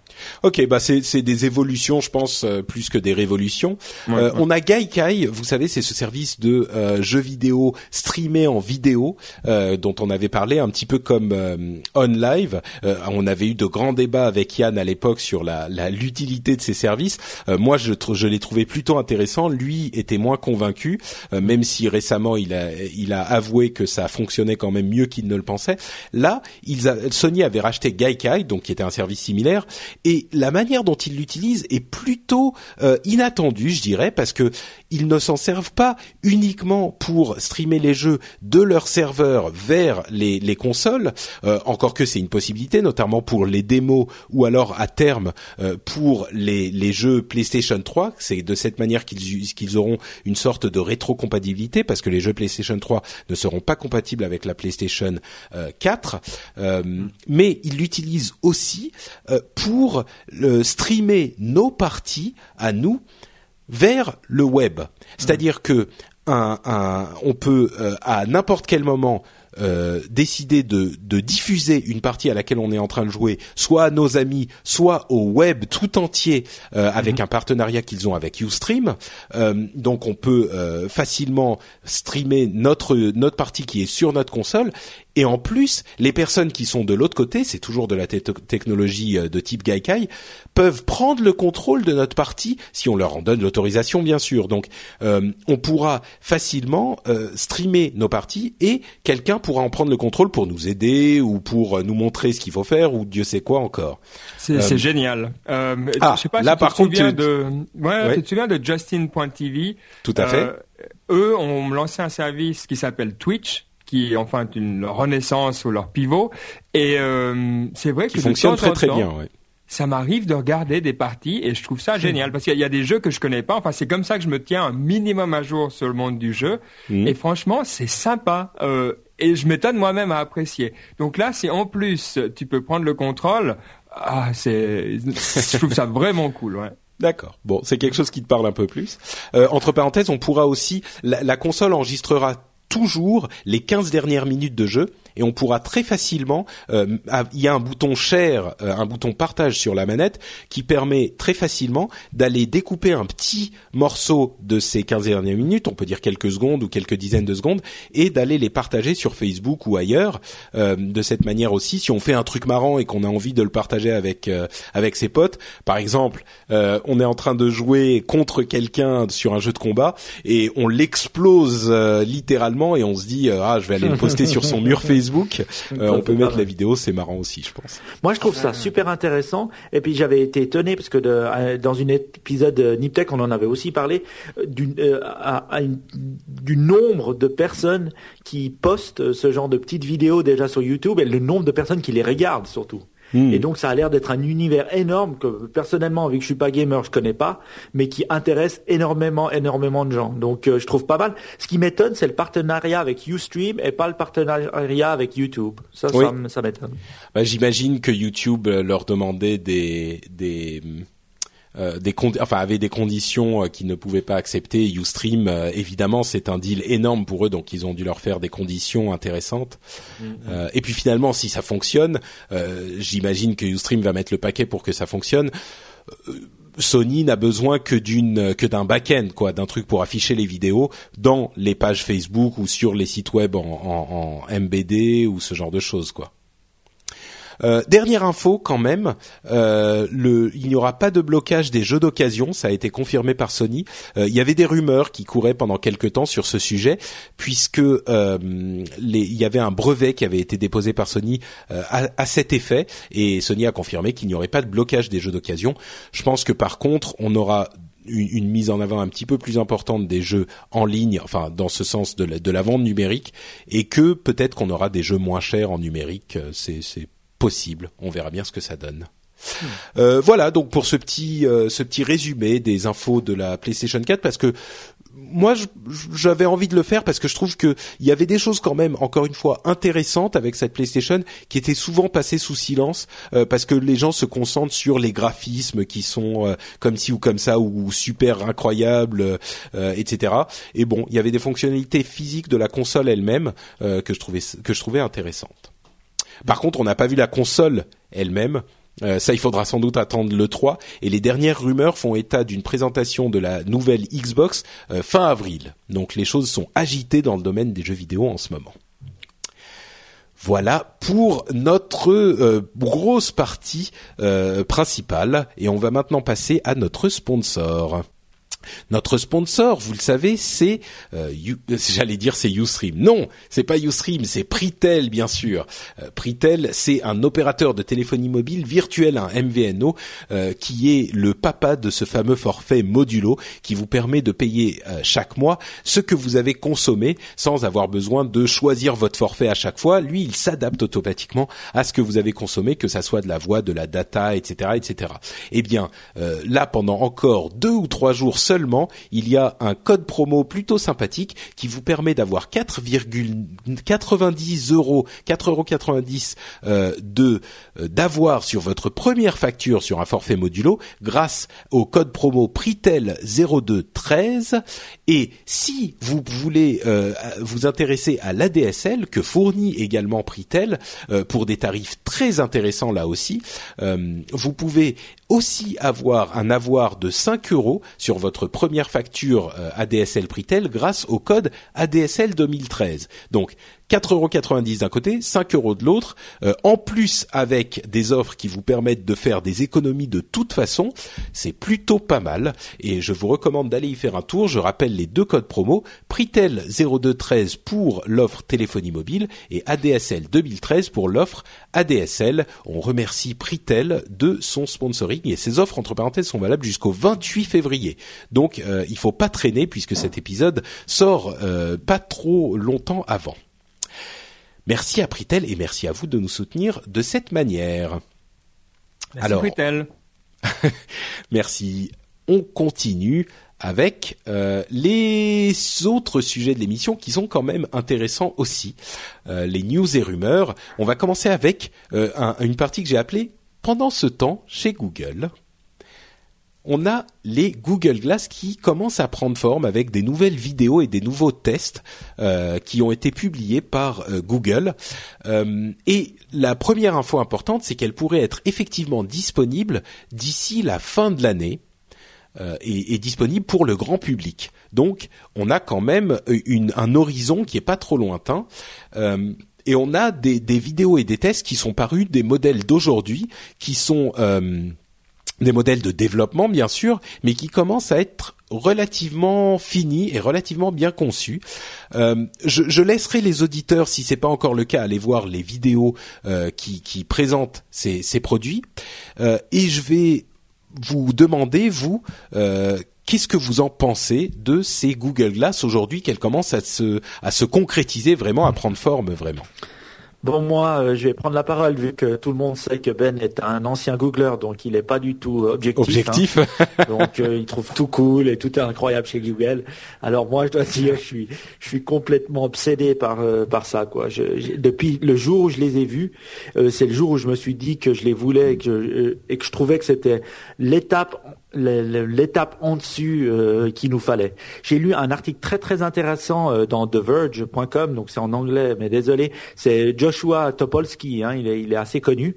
Euh, qui... Ah bah The Verge, on en parle tout le temps dans cette émission. J'espère que tous les auditeurs seront allés y jeter un coup d'œil parce que c'est une excellente publication. Oui, c'est vraiment pas mal. Alors c'est un, un grand format, hein. il a pris le temps de, de, de noter exactement son expérience et il teste euh, Google Glass, il explique qu'est-ce qu'il ressent, qu'est-ce qu'il voit qu'est-ce qui, euh, euh, comment comment ça se passe de marcher dans la rue avec.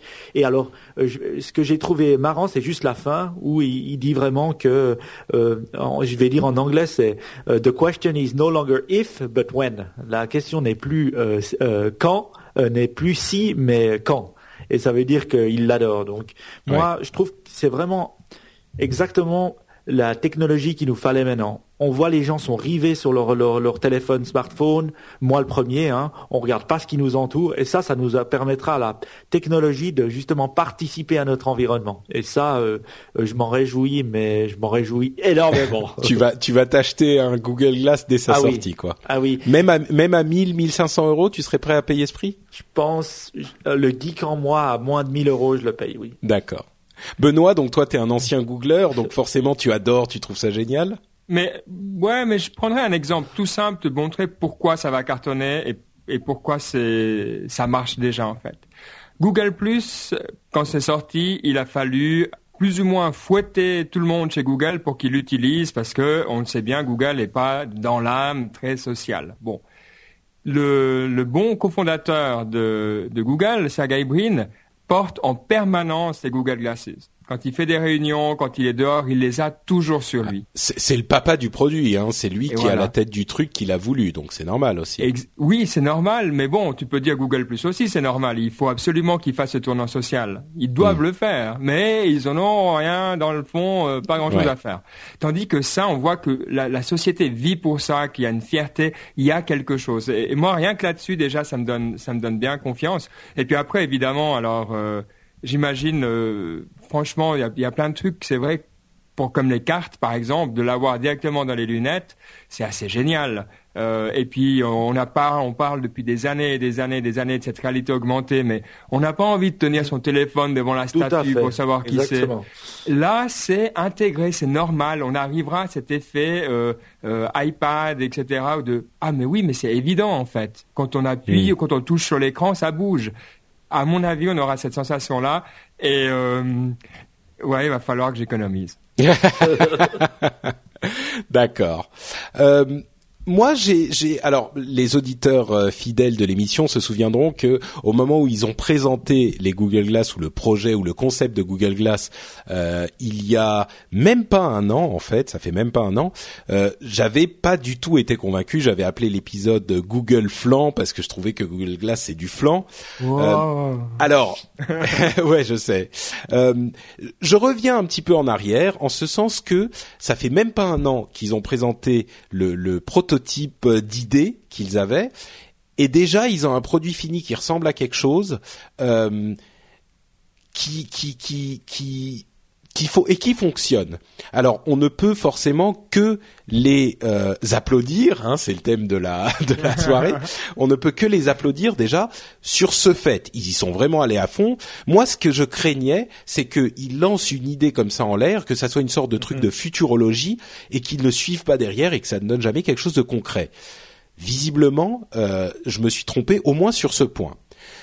Maintenant, il y a différents points d'interrogation qui reste quand même bien marqué dans mon esprit. On ne sait pas l'autonomie du truc, on ne sait pas si on aura besoin d'un téléphone à côté, que ça soit connecté à un téléphone, j'imagine que oui. On ne sait pas comment ça se contrôlera complètement. Visiblement, effectivement, ils ont fait énormément de progrès avec la reconnaissance vocale et leur reconnaissance vocale fonctionne vachement bien. Euh, ils ont Google Now qui anticipe euh, ce que ce dont tu vas avoir besoin dans la journée, qui va te livrer ces informations automatiquement. Donc les, pièces du puzzle commencent à se mettre en place. Et même si c'est pas ce qu'ils avaient euh, je vais pas dire promis, mais ce qu'ils avaient euh, visualisé avec la vidéo d'origine, on n'est clairement pas à ce qu'ils avaient montré à l'époque. Euh, il faudrait quand même que je sois un peu de mauvaise foi pour dire que il, il, il reste. Euh, il faudrait que je sois de mauvaise foi pour rester aussi sceptique que je l'étais à l'époque. Donc je reste prudent, mais par contre, j'avoue que euh, en tant que geek, en tant que euh, fan de technologie, les possibilités que ça ouvre m'excitent un peu. Je suis pas convaincu que tout le monde l'utilisera. Je suis même pas convaincu que moi je l'utiliserai euh, au quotidien, même si le prix baissait. Disons que le produit, je suis pas encore totalement convaincu que ça sera, que ça dépassera simplement l'idée excitante et un peu Star Trek-esque de le truc super cool et futuriste qui qui transforme l'être humain en une sorte de semi-cyborg presque parce qu'on a cette, euh, cette Johnny euh, mnémonique. Ouais, c'est un peu ça, mais c'est vraiment ça, c'est que c'est qu'on a cette sorte de de, de partie euh, cyber pas cybernétique mais technologique qui nous est presque attachée, comme disait euh, Jérôme euh, dans dans Upload. il y a deux éléments dans notre vie quotidienne qui sont sur nous en permanence et qu'on n'enlève pas, c'est qu'on pourrait ne pas enlever, c'est notre montre et nos lunettes. Et donc c'est un petit peu excitant quand même. Je suis pas convaincu par le produit fini encore, mais clairement je suis plus du tout aussi sceptique que je l'étais à l'époque. Et quand j'ai vu la vidéo de, de Joshua Topolsky justement sur The Verge, euh, j'avoue que j'ai été un petit peu excité aussi. Il y a un moment où il est en train de parler, euh, il dit ouais donc là je, ça fonctionne comment, là je machin, et il dit OK Glass, euh, show me the weather for today. Et, et il dit OK Glass, et là il s'arrête tu vois, il y a, une, il y a une sorte de choc. Tu vois, il s'arrête et il fait ah! Ah oui ok. Euh, ok donc et tu vois qu'il là tu comprends que ça devient réel pour lui. Mmh. cette, idée un petit peu euh, euh, euh, intellectuelle de la lunette connectée machin qui te montre des trucs dans le coin de l'œil et tout devient concrète. Et il y a une sorte de, de, de chose qui se transforme. Donc bon, voilà, moi j'attends encore, je suis moins excité que vous, mais Patrick, pense bien, quand tu feras le rendez-vous tech 1999 ouais. et que tu À diras... partir de mes Google Glass, Ouais, c'est ça, le, le- c'est tellement logique. L'œil, l'écran, c'est un obstacle. Il Mhm. faut maintenant mettre l'information dans l'œil, ça, ça va arriver. Est-ce que tu veux louper ce tournant Est-ce que tu veux dire j'y étais pas? Pas, pas aller à Barcelone, c'était une chose. Bon, après tu fais comme tu veux. c'est vrai, c'est vrai. Bon, par contre, un truc sur lequel je suis certain que je n'irai pas, c'est le Chromebook Pixel. Alors ça, si vous pouvez m'expliquer l'intérêt de cet appareil, euh, je, je suis, je serai heureux parce que Ah, C'est un- nouveau. C'est un Chromebook, euh, c'est-à-dire un, ordinateur qui est uniquement un navigateur. C'est un, ordinateur sous Chrome OS. Chrome OS, c'est uniquement le navigateur Chrome. Donc, il a même pas de stockage local. Tout se fait en connexion par Internet. Et jusqu'à maintenant, on se disait bon, c'est un appareil euh, qu'on utilise en deuxième, troisième ordinateur. Celui-là, il, il a une résolution monstrueuse de 2560 par 1700. Euh, et c'est un euh, 12,8 pouces. Il a un Core i5, un écran tactile euh, et il coûte 1300 dollars minimum. Et il Euh, ressemble à un Mac. Et, et il ressemble un peu à un Mac, c'est vrai. Euh, franchement, je comprends pas un, un- un ordinateur qui n'a pas de stockage local, en tout cas aujourd'hui, pour euh, 1300 dollars. Là, je je vois pas. Alors écoute, je vais te donner une bonne raison. Et j'ai vendu toutes mes actions Google, là, j'en ai plus. D'accord, euh, ok, c'est important à préciser. Il y a plein de choses qui font mal, mais là, ils sont sur une, ils sont en feu ces temps. Euh, tu connais MG Siegler Bien sûr, Qui qui ne le connaît pas? Apple fanboy, il Ouais. trouve, il a pu l'utiliser, il le trouve génial. Bon, déjà rien que ça, je veux dire, s'il avait pu cracher dessus, il aurait craché dessus. Euh, Ah, mais qu'il le trouve génial, j'en doute pas. Mais c'est pour le prix que ça me surprend. Ah ouais non là là c'est clair mais si tu veux il, il voulait prouver euh, c'est il voulait prouver que ça pouvait être utilisé pour autre chose que des gadgets c'était un peu ça le problème euh, c'est pas juste un jouet. Euh, quand ils avaient fait leur première version, tout le monde disait mais voilà, mais ça va jamais être utilisé par des gens sérieux. Donc à mon avis là, ils ont un petit peu euh, pris ça de mauvaise en disant voilà, on peut faire un truc abouti.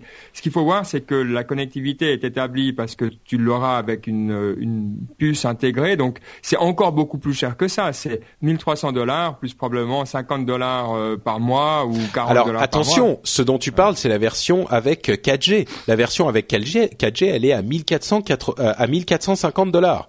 Mais il y ah a une version. Wi-Fi qui n'a même pas la connexion permanente, tu vois. Enfin, pas la connexion 4G. Ah ouais, non, non, mais du moment que tu vas euh, claquer ton argent là-dedans, il faut... Euh, Je suis d'accord avec toi, c'est... Là, c'est clairement pour les gens à San Francisco qui ont envie de prouver, ouais. qui sont à la pointe. on verra pas ça de sitôt chez nous. Enfin, toi, moi, ça me pose vraiment une question sur euh, Chrome OS parce qu'on en entend euh, parler et puis euh, ouais, ils en parlent, mais j'ai- jamais concrètement moi-même utilisé un Chromebook et j'ai pas vu beaucoup de gens en utiliser autour de moi. Donc, je, j'avoue, je- moi, je pense que Google, et je suis du même avis que Ben, l'utilise un peu pour montrer ce qu'ils savent faire, montrer aux développeurs ce qu'ils savent faire, montrer, faire de la pub pour pour le Chromebook. Mais jusqu'à maintenant, moi, je mets euh, Chrome OS et le Chromebook exactement au même niveau que euh, Google c'est-à-dire euh, quelque chose qui fonctionne mais qui n'est pas euh, grand public. Bah écoute, peut-être que tu pourras aller dans les Google Store, les boutiques physiques qui vont ouvrir euh, bientôt, euh, un petit peu comme Apple et Microsoft, euh, pour essayer le Chromebook et tu seras séduit. Le jour où tu iras acheter tes Google Glass euh, dans le Chrome, dans le Google Store, ils sont vraiment Mais- en train d'ouvrir beaucoup de boutiques physiques. Attends, Euh, j'ai quand même une question, Patrick. Ouais. Est-ce que tu es d'accord ou pas que d'ici 5 à 10 ans, on n'aura plus de, de, de système d'exploitation euh, sur le disque dur? C'est-à-dire que on n'aura probablement plus qu'une toute petite partie en local et tout sur le, le cloud ou pas? Parce que moi, c'est ça où je me dis, Hmm. ils sont en train de préparer dans 5 ans et ils voudront être les meilleurs là-dedans. Donc ils veulent, ils veulent tuer Microsoft en gros. Et Bah, si on n'est pas que- d'accord là-dessus, alors ouais, c'est différent. Je dirais que c'est une. Il y aura très certain. Bon, ok. Je pense qu'il y aura très certainement un OS au moins qui fonctionnera comme ça. Je dis pas qu'ils seront tous comme ça, mais euh, le jour où la 4G est partout, c'est sûr que un, un OS comme euh, comme euh, Chrome OS est beaucoup plus cohérent. Mais en même temps, si tu peux avoir du stockage euh, local euh, et, à, et à ces tarifs de Chromebook Pixel, tu peux en avoir du stockage local. Pourquoi t'en priver? Tu vois, c'est c'est aussi ça la question. Bon, question qui restera sans réponse pendant encore quelques temps. Euh, une autre partie que j'ai appelée affaires gouvernementales et européennes, euh, sur laquelle je vais passer un petit peu plus rapidement, mais il y a des trucs marrants dans l'histoire. D'abord, on a vu il y a quelques, il y a deux semaines ou une semaine, un rapport sorti par Adopi sur les digital natives, les euh, jeunes qui utilisent les technologies numériques. Euh, qui est une sorte de rapport très sérieux, qui leur amène, qui les amène à des conclusions sérieuses sur les comportements de la jeunesse par rapport au téléchargement, au piratage, etc. Et j'ai été totalement atterré de voir que cette étude a été faite sur non pas euh, 5000, non pas 1000, non pas 500 personnes, mais sur 30 personnes. Et en plus, ils les ont divisés en différentes tranches d'âge. Donc, euh, genre pour les 15-20 euh, ans, ils avaient quatre personnes, quoi et, et, ils tirent des conclusions de cette étude entre guillemets euh, qu'ils vont certainement mettre en avant dans euh, des, des, des, des, propositions et des rapports qui ça me ça me ça me me, me, me j'en trouve même plus mes mots tellement ça m'énerve euh, c'est honteux comme pratique. N'importe quel statisticien saura vous dire que, enfin, n'importe quelle personne qui a un minimum de bon sens saura vous dire que c'est totalement ineptes et malgré ça, ils peuvent, ils ont le l'audace de sortir quelque chose comme ça. Ça me ça me fait sortir de mes gonds. Quoi. Moi, je, peux te dire pourquoi ils l'ont ils ont utilisé 30. Euh, parce que dans les livres, alors j'étais euh, pendant une année assez brièvement, mais j'étais euh, assistant de statistique à l'université de Lausanne. D'accord. Et il se trouve que dans le monde des statistiques, va savoir pourquoi, bah, pour quelques bonnes raisons, enfin, le nombre 30, ça partir le moment à partir duquel tu passes du qualitatif au quantitatif. Donc, dans les cours, quand tu es en psycho ou en sociologie, on te dit, il faut en tout cas 30 pour faire du quantitatif. Donc, je parie que c'est un sociologue qui a fait ça. Il a vu son truc, il a dit 30, génial, j'ai du quantitatif, et il est parti tête baissée. Et, vas-y, je, suis à peu près certain. C'est très possible, ouais. Donc de 1 à 29, c'est euh, qualitatif, et de 30 à 14 milliards, c'est quantitatif. Eux, ils ont pris 30. Voilà, quand tu as fait statistique 1 au 1, puis que ton prof, il était sympa de te faire passer, parce que voilà. ok, bon. En attendant, on a quand même une, bonne nouvelle, enfin une nouvelle suivie d'une bonne. Euh, le plan d'aide au développement de la fibre en Europe euh, est passé à l'as dans le budget 2014-2020. On passe de 9 millions à 1 million. Alors ça, c'est franchement dommage. En même temps, même avec 9 millions, je suis pas certain qu'ils auraient pu développer toute la fibre dans l'Europe, mais c'est pas trop trop grave parce qu'en même temps la France a annoncé, enfin, euh, euh, ah j'ai un j'ai un trou. Euh, Hollande, voilà, merci. François Hollande euh, a annoncé euh, une, une, mesure tout à fait excellente. On va, on va te le reprocher ça dans le. ah bah c'est non mais j'ai un trou, ça m'arrive. François Hollande, en plus j'en dis du bien, c'est c'est largement mérité. 20 milliards d'euros sur 10 ans pour développer le numérique dans le pays. Et, et, Dieu sait que moi je suis pour le développement du numérique et je suis convaincu que ça apporte énormément de choses au niveau culturel, social et économique. Donc très franchement, je j'applaudis des deux mains euh, et, et, j'applaudirais de plus de mains si j'en avais plus cette initiative euh, pour développer le numérique. Évidemment, c'est pas la fibre. On parle plus de dans certaines parties du pays euh, peut-être de la fibre, mais dans d'autres de la DSL et du haut débit. Mais bon, c'est évidemment une bonne nouvelle. Et c'est fait à travers des, euh, des, sociétés comme France Télécom qui appartiennent. Est-ce que ça appartient toujours à l'État petit... Alors c'est divisé en trois. Je vais pas rentrer dans les détails, mais il y a une partie qui passera par euh, les collectivités, une partie par les sociétés, euh, etc., etc. D'accord. Ouais. Ouais. Bah alors effectivement chapeau.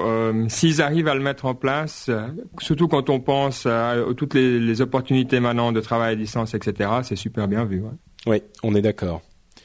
Euh, L'ARCEP a donné son accord pour l'utilisation de la fréquence 1800 MHz euh, pour la 4G à Bouygues. Bouygues l'avait demandé il y a un moment euh, et les autres opérateurs disaient ah mais c'est dégueulasse, nous on a payé super cher nos licences 4G et eux s'ils peuvent reconvertir leur ancienne euh, fréquence 1800 MHz qu'ils utilisaient pour la 2G à l'époque en 4G, du coup on a payé pour rien.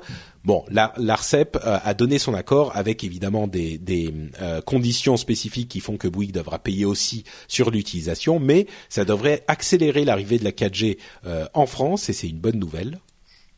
Donc 4G, on veut dire LTE, c'est ça? Oui, oui, oui. Alors, est-ce que tu as déjà utilisé du LTE euh, en France, euh, Patrick? Non, bah non, non, pas du tout. Ok. Alors euh, nous, ça, ça vient d'arriver euh, chez Swisscom euh, et c'est arrivé avec la nouvelle version de l'iOS. On a pu l'utiliser donc iOS 6.0.1.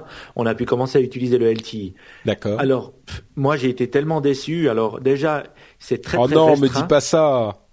Alors, je, moi, je, pour pour ce que j'ai testé. Alors, j'étais tout content de voir le petit nom LTE dans mon Ouais. à côté du logo Swisscom Pour, pour ceux en qui haut savent sur la pas, gauche. pour ceux qui savent pas LTE, c'est Long Term Evolution. C'est le nom, euh, l'un des noms de la 4G. Je, je, je savais pas. Merci, j'apprends un truc. prie. Et euh, le, le truc, c'est que j'ai testé en me disant waouh, alors c'est c'est vraiment génial. Je vais pouvoir télécharger des podcasts, je vais pouvoir faire des trucs. Alors je me suis assis dans ma voiture et j'ai commencé à, à, à faire le geek. Mais alors je, je voyais, je sentais une petite différence, notamment quand, quand j'utilisais le furteur. Hein, Je vais utiliser les mots français. Et, euh, mais sinon, pour tout le téléchargement, euh, je- alors j'ai j'ai essayé plusieurs podcasts, ça allait extrêmement lentement. Donc, je sais pas si c'est Swisscom qui fait des tests actuellement et qui sont pas vraiment performants, mais en tout cas, j'entends des bons, au- des, des, des, des bonnes choses aux États-Unis pour certains opérateurs, mais en tout cas, pour l'instant, je suis plutôt déçu. D'accord. Bah écoute, c'est sûr que les tests euh, sont très très concluants pour ceux qui ont la, la 4G. Peut-être que Swiss, Swisscom euh, il va plus lentement que les autres ou Comme les Suisses. comme ouais. les Suisses. Ah, ils sont suisses. C'est Ah Swisscom. Bon, euh, autre info, Orange rachète les 51% de Dailymotion. Euh, vous savez qu'ils avaient déjà 49%. Aujourd'hui, Orange va, va être propriétaire total de Dailymotion. Euh, Là, ça, je mettrai ça très très rapidement en rapport avec euh, les discussions qu'on avait eues il y a quelque temps sur Free qui bloquait YouTube, etc. Et on disait, mais vous savez, c'est c'est un problème parce que si un, un FAI peut choisir euh, quel quel service il va privilégier ou non, ça peut vraiment être un problème pour le net. Et là, on se rend bien compte évidemment que quand Dailymotion appartient à Orange, euh, si on autorise les opérateurs à privilégier tel ou tel service, euh, ils vont peut-être être plus euh, prompts à demander à YouTube de, de payer pour pouvoir les diffuser et privilégier Dailymotion. Donc c'est ce type de, de choses qu'on pourrait craindre. Évidemment, on, euh, imagine que Orange restera quand même euh, euh, assez honnête à ce niveau-là euh, et qu'ils ne feront pas ça dans, dans ce cas précis, mais c'est de ce genre de problème qu'on parlait. Entre parenthèses, on va on va pas forcément parler beaucoup de de, Free, euh, mais vous avez vu cette histoire de Xavier Niel qui a euh, qui a fait perquisitionner chez un journaliste qui avait écrit des choses sur lui. Enfin, moi j'ai l'impression que sincèrement, hein, je je dis pas ça, Free est la meilleure chose qui soit arrivée au monde des télécoms en France. En 2000, ils ont révolutionné la DSL. En 2012, ils ont révolutionné la mobilité. Ceci dit, j'ai l'impression que, Xavier Niel est un peu en train de péter les plombs. Euh, Il y a un, journaliste qui a écrit un truc qui lui plaisait pas, il fait perquisi- perquisitionner chez lui, il fait des... Enfin, il part un petit peu dans tous les sens. Euh, ça m'inquiète un tout petit peu et entre ça et YouTube et, et etc. Euh, je autant je suis reconnaissant pour Free, autant je me je suis plus tout à fait derrière eux comme je l'ai été à une époque quoi. Moi, moi, ce qui m'hallucine en entendant une, une info comme ça, c'est que comment euh, une personne d'une d'une compagnie privée peut faire perquisitionner chez un journaliste. Normalement, Ah bah, c'est évidemment. qui arrive. Et évidemment, il est passé, il a fait, il a demandé, Oui. il a porté des plaintes, il a fait porter plainte, enfin, il a porté plainte, etc. Bon, vous pouvez trouver le, le- la news euh, sur le web très facilement. Euh, mais bon, c'était ah pardon, c'était pas, c'était un prof. Euh, Ouais, je dis une bêtise. C'était un prof qui chez qui il a fait perquisi- perquisitionner parce qu'il avait fait une une une étude intitulée Free quand l'idéologie de la concurrence dessert l'économie. Bon, je sais pas ce qu'il dit dans cette étude, euh, mais lisez l'article, c'est pas tout à fait net quoi. Bref, euh, aparté sur Free terminé. Euh, Quant le moteur de recherche français. C'est un moteur de recherche qui a été lancé il y a deux semaines avec euh, force, euh, euh, fierté médiatique euh, francophone. Euh, c'est une sorte de moteur de recherche qui agrège le web, le live, le social, euh, les, le- les, les personnalités, les personnes et le shopping dans une interface révolutionnaire qui fait que ils vont prendre d'assaut Google d'ici quelques temps. En tout cas, c'est le moteur de recherche français.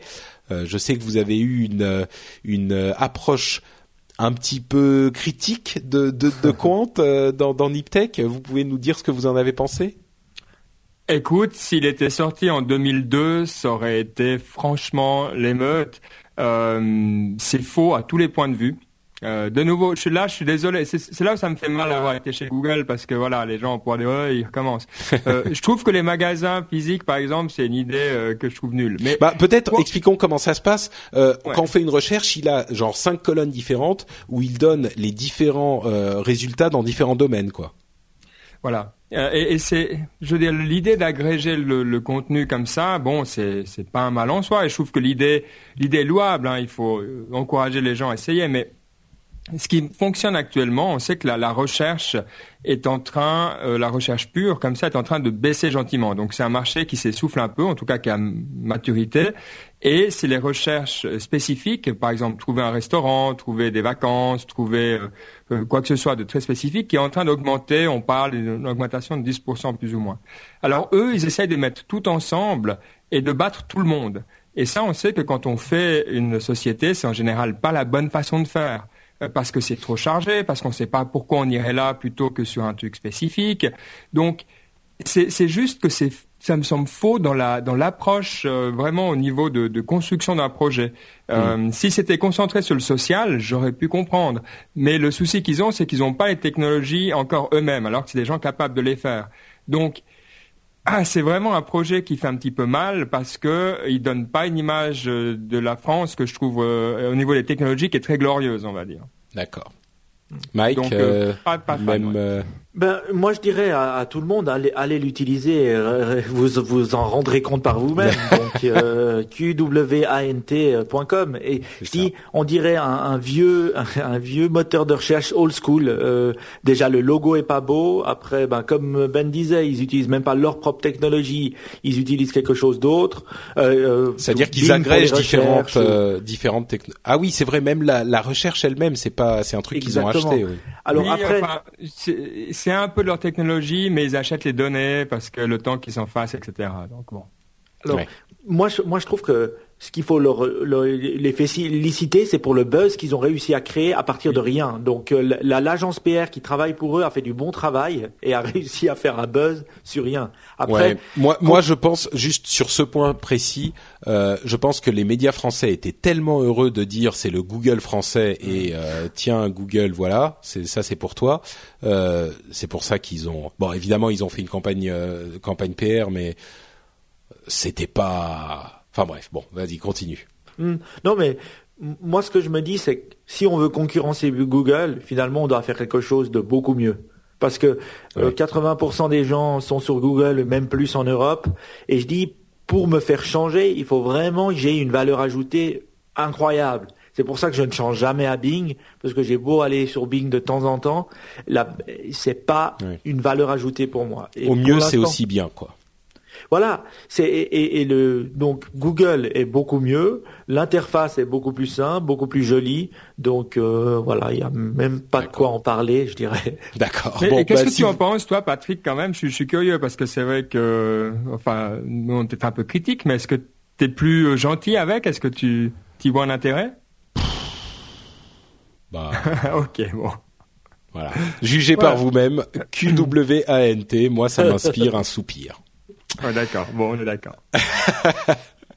Euh, et on va conclure avec le dernier petit sujet, c'est les changements de fonctionnement des licences Office 2013 qui ont fait beaucoup beaucoup de bruit Euh, parce que aujourd'hui Office 2013, si vous l'achetez en magasin, si vous achetez une licence, même à vrai dire électronique, euh, vous pouvez l'installer sur un ordinateur et vous ne pouvez plus la transférer. C'est-à-dire que même si vous changez d'ordinateur, vous pouvez pas transférer la licence que vous avez achetée de euh, l'ordinateur où vous l'avez installé à un autre.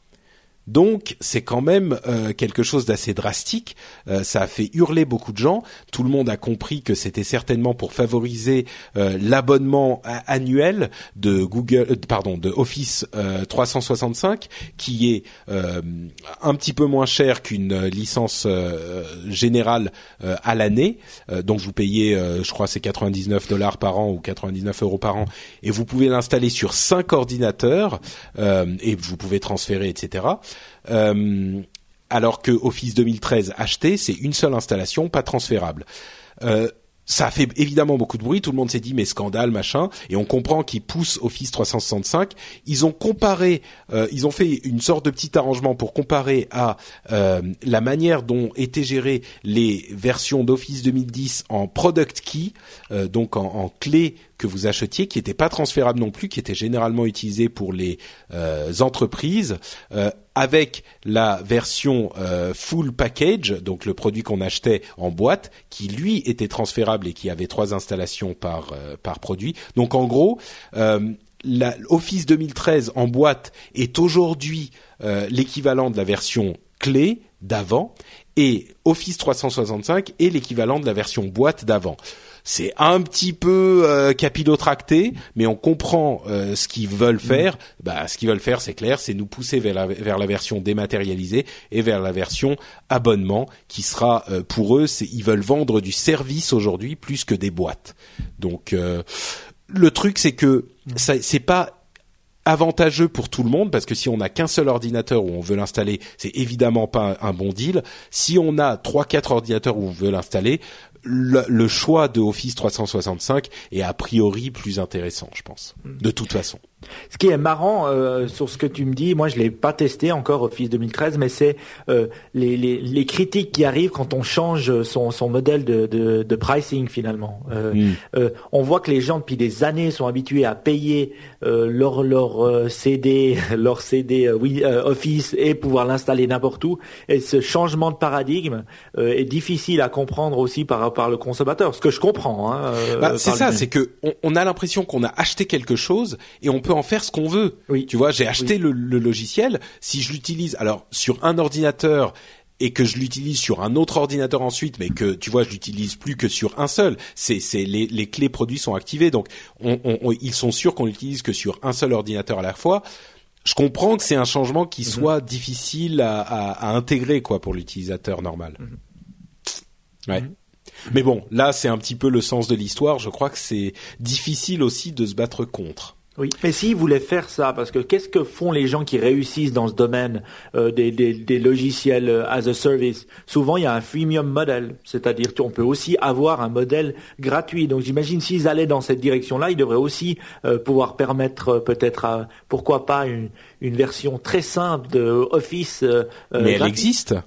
Si je ne m'abuse, Office 365 existe, enfin Office Live existe aussi en version gratuite, je crois bien. Hein. Il Faudra que, que je ah, vérifie, mais ouais, je crois bien. Bon et puis dernière petite note, Windows Blue arrive. Windows Blue, ça serait les nouvelles évolutions de Windows 8 et de Windows Phone 8, etc. C'est une sorte de service pack, mais qui est un petit peu plus ambitieux et qui rentre dans le cadre d'une mise à jour annuelle euh, de tous leurs produits. Euh, donc la première, ça serait Windows Blue et qui arriverait cet été en test. Donc attendez-vous à ça et peut-être qu'à ce moment-là, les gens tout à coup se rendront compte que Windows 8 est un bon produit on verra C'est ton opinion ou c'est ton espoir ou? Euh, bah moi j'aime bien Windows 8 et je suis un petit peu désolé de voir que les gens euh, se plaignent du changement euh, alors que je trouve que c'est un, ils vont dans la bonne direction. Il y a énormément de bonnes choses dans Windows 8 et même en remplacement de Windows 7, euh, je trouve que c'est un bon produit parce qu'il est tellement bien conçu qu'il peut s'utiliser de cette manière aussi. Donc, euh, mhm. mais bon. Non, ouais, c'est vrai, mais J'applaudis aussi, et là pour applaudir une dernière fois quand même. ouais, c'est la dernière de, de l'émission. Windows 8, c'est vrai que je suis d'accord avec toi. Il y a des fois, on reproche tout le temps à Microsoft de pas innover, d'être derrière, d'être frileux, mm. etc. Et quand ils prennent des décisions courageuses, on leur, on leur tape oh, dessus. Ouais. Bon, alors non, effectivement, je suis d'accord. Il faut quand même des fois aussi savoir leur rendre hommage. Très bien. Eh ben écoute, c'est sur cette euh, ce compliment euh, qu'on va terminer nos euh, nos news. on va évidemment, avant de conclure l'émission, vous dire quelques mots sur les différents moyens que vous avez de nous retrouver. vous pouvez, par exemple, aller sur le blog de l'émission, enfin le blog de l'émission, le site de nowatch.net, sur lequel vous trouverez les articles des différents épisodes de l'émission. Et là-dessus, vous aurez les liens vers tous les réseaux sociaux de tous les intervenants, notamment euh, Benoît et Mike euh, et moi-même. Vous pouvez nous dire nos, vos, vos, comptes euh, préférés sur lesquels vous aimez être suivis avant qu'on se qu'on continue? Ouais, alors absolument. Euh, at Bcurdy, B-C-U-R-D-Y. Et puis, euh, la chose qui marche bien pour nous aussi, si vous voulez parler avec la communauté euh, de Niptech, étonnamment, c'est Google Plus qui a bien marché, ou sur Twitter, at Niptech Podcast. Super. Et toi, Mike? Euh, C'est Side, S-Y-D-E. Euh, donc oui, euh, voilà, ou Niptech Podcast, ou tout ça. Ou, en tout cas, moi, ça me fait plaisir, hein, toujours de, de, discuter, de participer au rendez-vous tech. C'est vrai que on n'a pas toujours l'occasion de discuter avec le podcasteur français. Il faut toujours le répéter un petit peu. non, non, ça, ça vaut la peine de dire. Bah, si, si tu continues à dire des trucs comme ça, tu, je, te, je te réinviterai du coup. J'aime être flatté. Non, mais c'est vrai, et, et, de le faire toujours. Donc, écoute, Léo Laporte a créé un empire et je vois que tu es en train de le faire aussi, donc ah, euh, c'est cool. Merci, merci. Euh, et si vous aussi, chers auditeurs, vous voulez participer à la construction de cet empire, vous pouvez venir nous laisser des commentaires, comme je le disais sur TheWatch.net. Euh, vous pouvez participer donc au fameux concours t-shirt en nous disant pourquoi le Mobile World Congress est décevant ou pourquoi il est excitant et ce qui vous a excité là-bas. on prendra un commentaire, comme on le disait tout à l'heure, et on lui enverra un, un t-shirt, super t-shirt No Watch. vous pouvez aussi découvrir d'autres émissions sur euh, nowatch.net, notamment Niptech. Euh, évidemment, si vous aimez les startups et l'innovation, c'est un podcast passionnant sur le sujet. Euh, vous pouvez aussi découvrir des émissions différentes, comme par exemple, il y a une émission qu'a fait Jérôme sur les applications indispensables pour son iPhone. il l'a uploadé, c'est pas dans le cadre d'une émission, c'est juste dans le No Watch Mag, c'est-à-dire les petits épisodes spécifiques qu'on fait sur YouTube uniquement et sur le site bien sûr. Donc vous allez sur la chaîne YouTube de No Watch et vous pouvez la retrouver. C'est la liste de toutes les applications indispensables euh, qu'il a sur son iPhone euh, et donc vous pourrez trouver des applications que vous ne connaîtrez peut-être pas parce que évidemment il va pas dans les euh, grands classiques genre Twitter, Facebook, tout ça. Il sait que vous connaissez donc il vous donne les autres applications qui sont intéressantes et vous y découvrirez peut-être quelque chose de de pratique pour vous. Une dernière chose dont on parle, c'est les euh, commentaires sur iTunes, et je vais faire une chose que je ne fais pas assez souvent, c'est vous en lire quelques-uns. Euh, entre parenthèses, je, je, je, veux mentionner ce fait. Je suis allé voir les commentaires sur iTunes avant de commencer l'émission et on avait, euh, d'une part, on a plus de 1000 notes, bien plus de 1000 notes, on est à 1100 et quelques. Donc merci à vous tous de l'avoir fait. et on a 999 fois 5 étoiles. Ah, et 666 fois euh, des personnes qui ont donné des avis. Donc 999, 666, machin. À mon avis, il y a un truc là. À mon avis, il s'est passé quelque chose. C'est une période un peu karmico euh, étrange euh, sur iTunes. mais je vais quand même vous lire deux, deux ou trois petits commentaires. Euh, Glou75 nous dit parce que tech n'est pas geek avec 5 étoiles. Merci Patrick de traiter l'actualité du monde tech avec un tel niveau de sincérité, de sincérité intellectuelle, de réflexion et d'humilité. Et quel plaisir d'entendre le français et l'anglais bien traités pour une fois dans un podcast français. Un vrai bonheur pour les oreilles et tout ce qu'il y a entre. Il est vraiment plaisant d'avoir une analyse et des explications sur les conséquences des nouvelles de l'IT sans tomber dans la simple recopie et la compilation de la blogosphère, vous devriez toucher la TVA pour la valeur ajoutée que vous pour la valeur que vous ajoutez. Euh, que ce message serve d'encouragement pour toi, pour No Watch et tous les invités du rendez-vous tech. Merci Glo75, Glou75. Bon, alors là, je ne sais même plus où mettre. Il, fait pleuvoir les compliments euh, sur, l'émission et sur No Watch. Merci énormément, ça fait excessivement plaisir et évidemment, ça nous sert d'encouragement. Euh, on, a pas mal d'autres euh, commentaires qui nous donnent aussi des 5 étoiles. Il y a Limka qui nous dit vive AFR entre parenthèses. merci à toi, un ancien d'AFR, ça fait toujours plaisir. Cyril Barros qui donne 5 étoiles aussi, etc. Il y a un autre que je voulais lire, c'est Lionel Deloise qui nous dit oui mais avec trois étoiles seulement. C'est un bon podcast, mais leur franglais me dérange de plus en plus. Euh, et c'est vrai que c'est un, ah. un, problème euh, qui est très présent, mine de rien, dans le monde des technologies, surtout dans le monde des technologies et dans les podcasts où on est très proche de l'actualité et de la source et de l'anglophone. Alors euh, Glo75 nous disait euh, euh, c'est un vrai plaisir d'entendre l'anglais et le français bien traités pour une fois dans un podcast français et c'est vrai que c'est une chose à laquelle on tient, c'est-à-dire que on est très très proche de l'actu euh, anglophone et américaine évidemment. Donc on lit tous les blogs anglophones américains, on, on, écoute des podcasts américains, on, on, est on vous sert l'actualité vraiment avec des, des opinions poussées de gens qui sont euh, de là-bas et des analyses euh, qui sont proches des gens qui s'y connaissent, du cœur de l'industrie. Et donc forcément, comme cette industrie est anglophone et particulièrement dans la Silicon Valley, euh, il est difficile de se détacher complètement du franglais. Il y a parfois des termes qui viennent comme ça naturellement en anglais. Donc je comprends Lionel Deloise que ça que ça t'irrite un petit peu malheureusement, c'est quelque chose qui, à mon avis, est important. Euh, cette proximité avec l'anglophone et la Silicon Valley, c'est important à garder, et c'est ce qui fait que nos émissions, comme le dit euh, Glou 75, traitent bien cette actualité qui, malheureusement, à mon sens, est trop souvent traitée un petit peu par-dessus la jambe euh, dans les médias français, parce que c'est pas non plus un truc qu'ils les, qu'ils suivent avec autant d'assiduité que nous on le fait. Ils parlent peut-être un petit peu plus à du grand public. Donc euh, donc voilà, euh, c'était un petit commentaire que, que je voulais faire sur le sujet. Parce que toi, nous, c'est vrai que alors toi, tu, tu trouves que tu fais beaucoup d'efforts et tu maltraites vraiment pas trop. Dans Niptech, c'est bien pire. Je veux dire, il y a des fois, on sait plus tellement que toi, c'est vraiment un mélange. Et pourtant, personne, on n'a vraiment jamais eu de remarque dans ce sens-là. Et je me dis, c'est parce qu'on est suisse, et les gens se disent de toute manière, ils parlent une sorte de, de français un petit peu euh, exotique. Bon, alors euh, ça va. Mais euh, ouais, c'est intéressant que, que tu aies ces remarques. Bah, je pense, moi, tu sais, je fais vraiment des efforts importants à ce niveau parce que l'idée du rendez-vous tech, c'était que ça soit vraiment accessible à n'importe qui.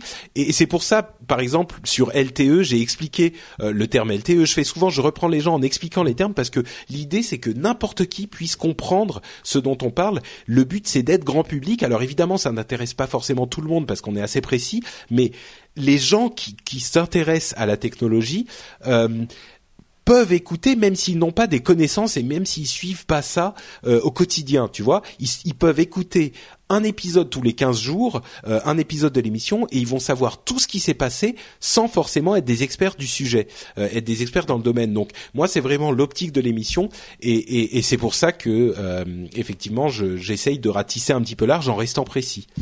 Euh, c'est peut-être un petit peu différent effectivement d'une émission comme Nitech où vous parlez à la communauté euh, des gens qui sont intéressés aux startups, à l'innovation, à, à, ce genre de choses, quoi. Oui, t'as raison. Ouais, tu le fais très bien, c'est vrai. Bah écoute, euh, je te remercie et je vous remercie encore une fois de laisser des commentaires sur iTunes. On vous raconte tout le temps que c'est important. Euh, si vous voulez le faire, n'hésitez pas à le faire. Euh, ça nous donne toujours un petit coup de main et on vous est extrêmement reconnaissant de le faire et de nous suivre sur No Watch, sur Twitter, sur YouTube et ailleurs. Et sur ces bons mots et ces avalanches de remerciements, on va se quitter et on va vous dire qu'on se retrouve dans 15 jours pour un nouvel épisode du Rendez-vous Tech en vous faisant tout plein de grosses bises virtuelles d'ici là. Merci Benoît, merci Mike, merci à tous et à dans 15 jours. Ciao ciao. Ciao. Ciao ciao.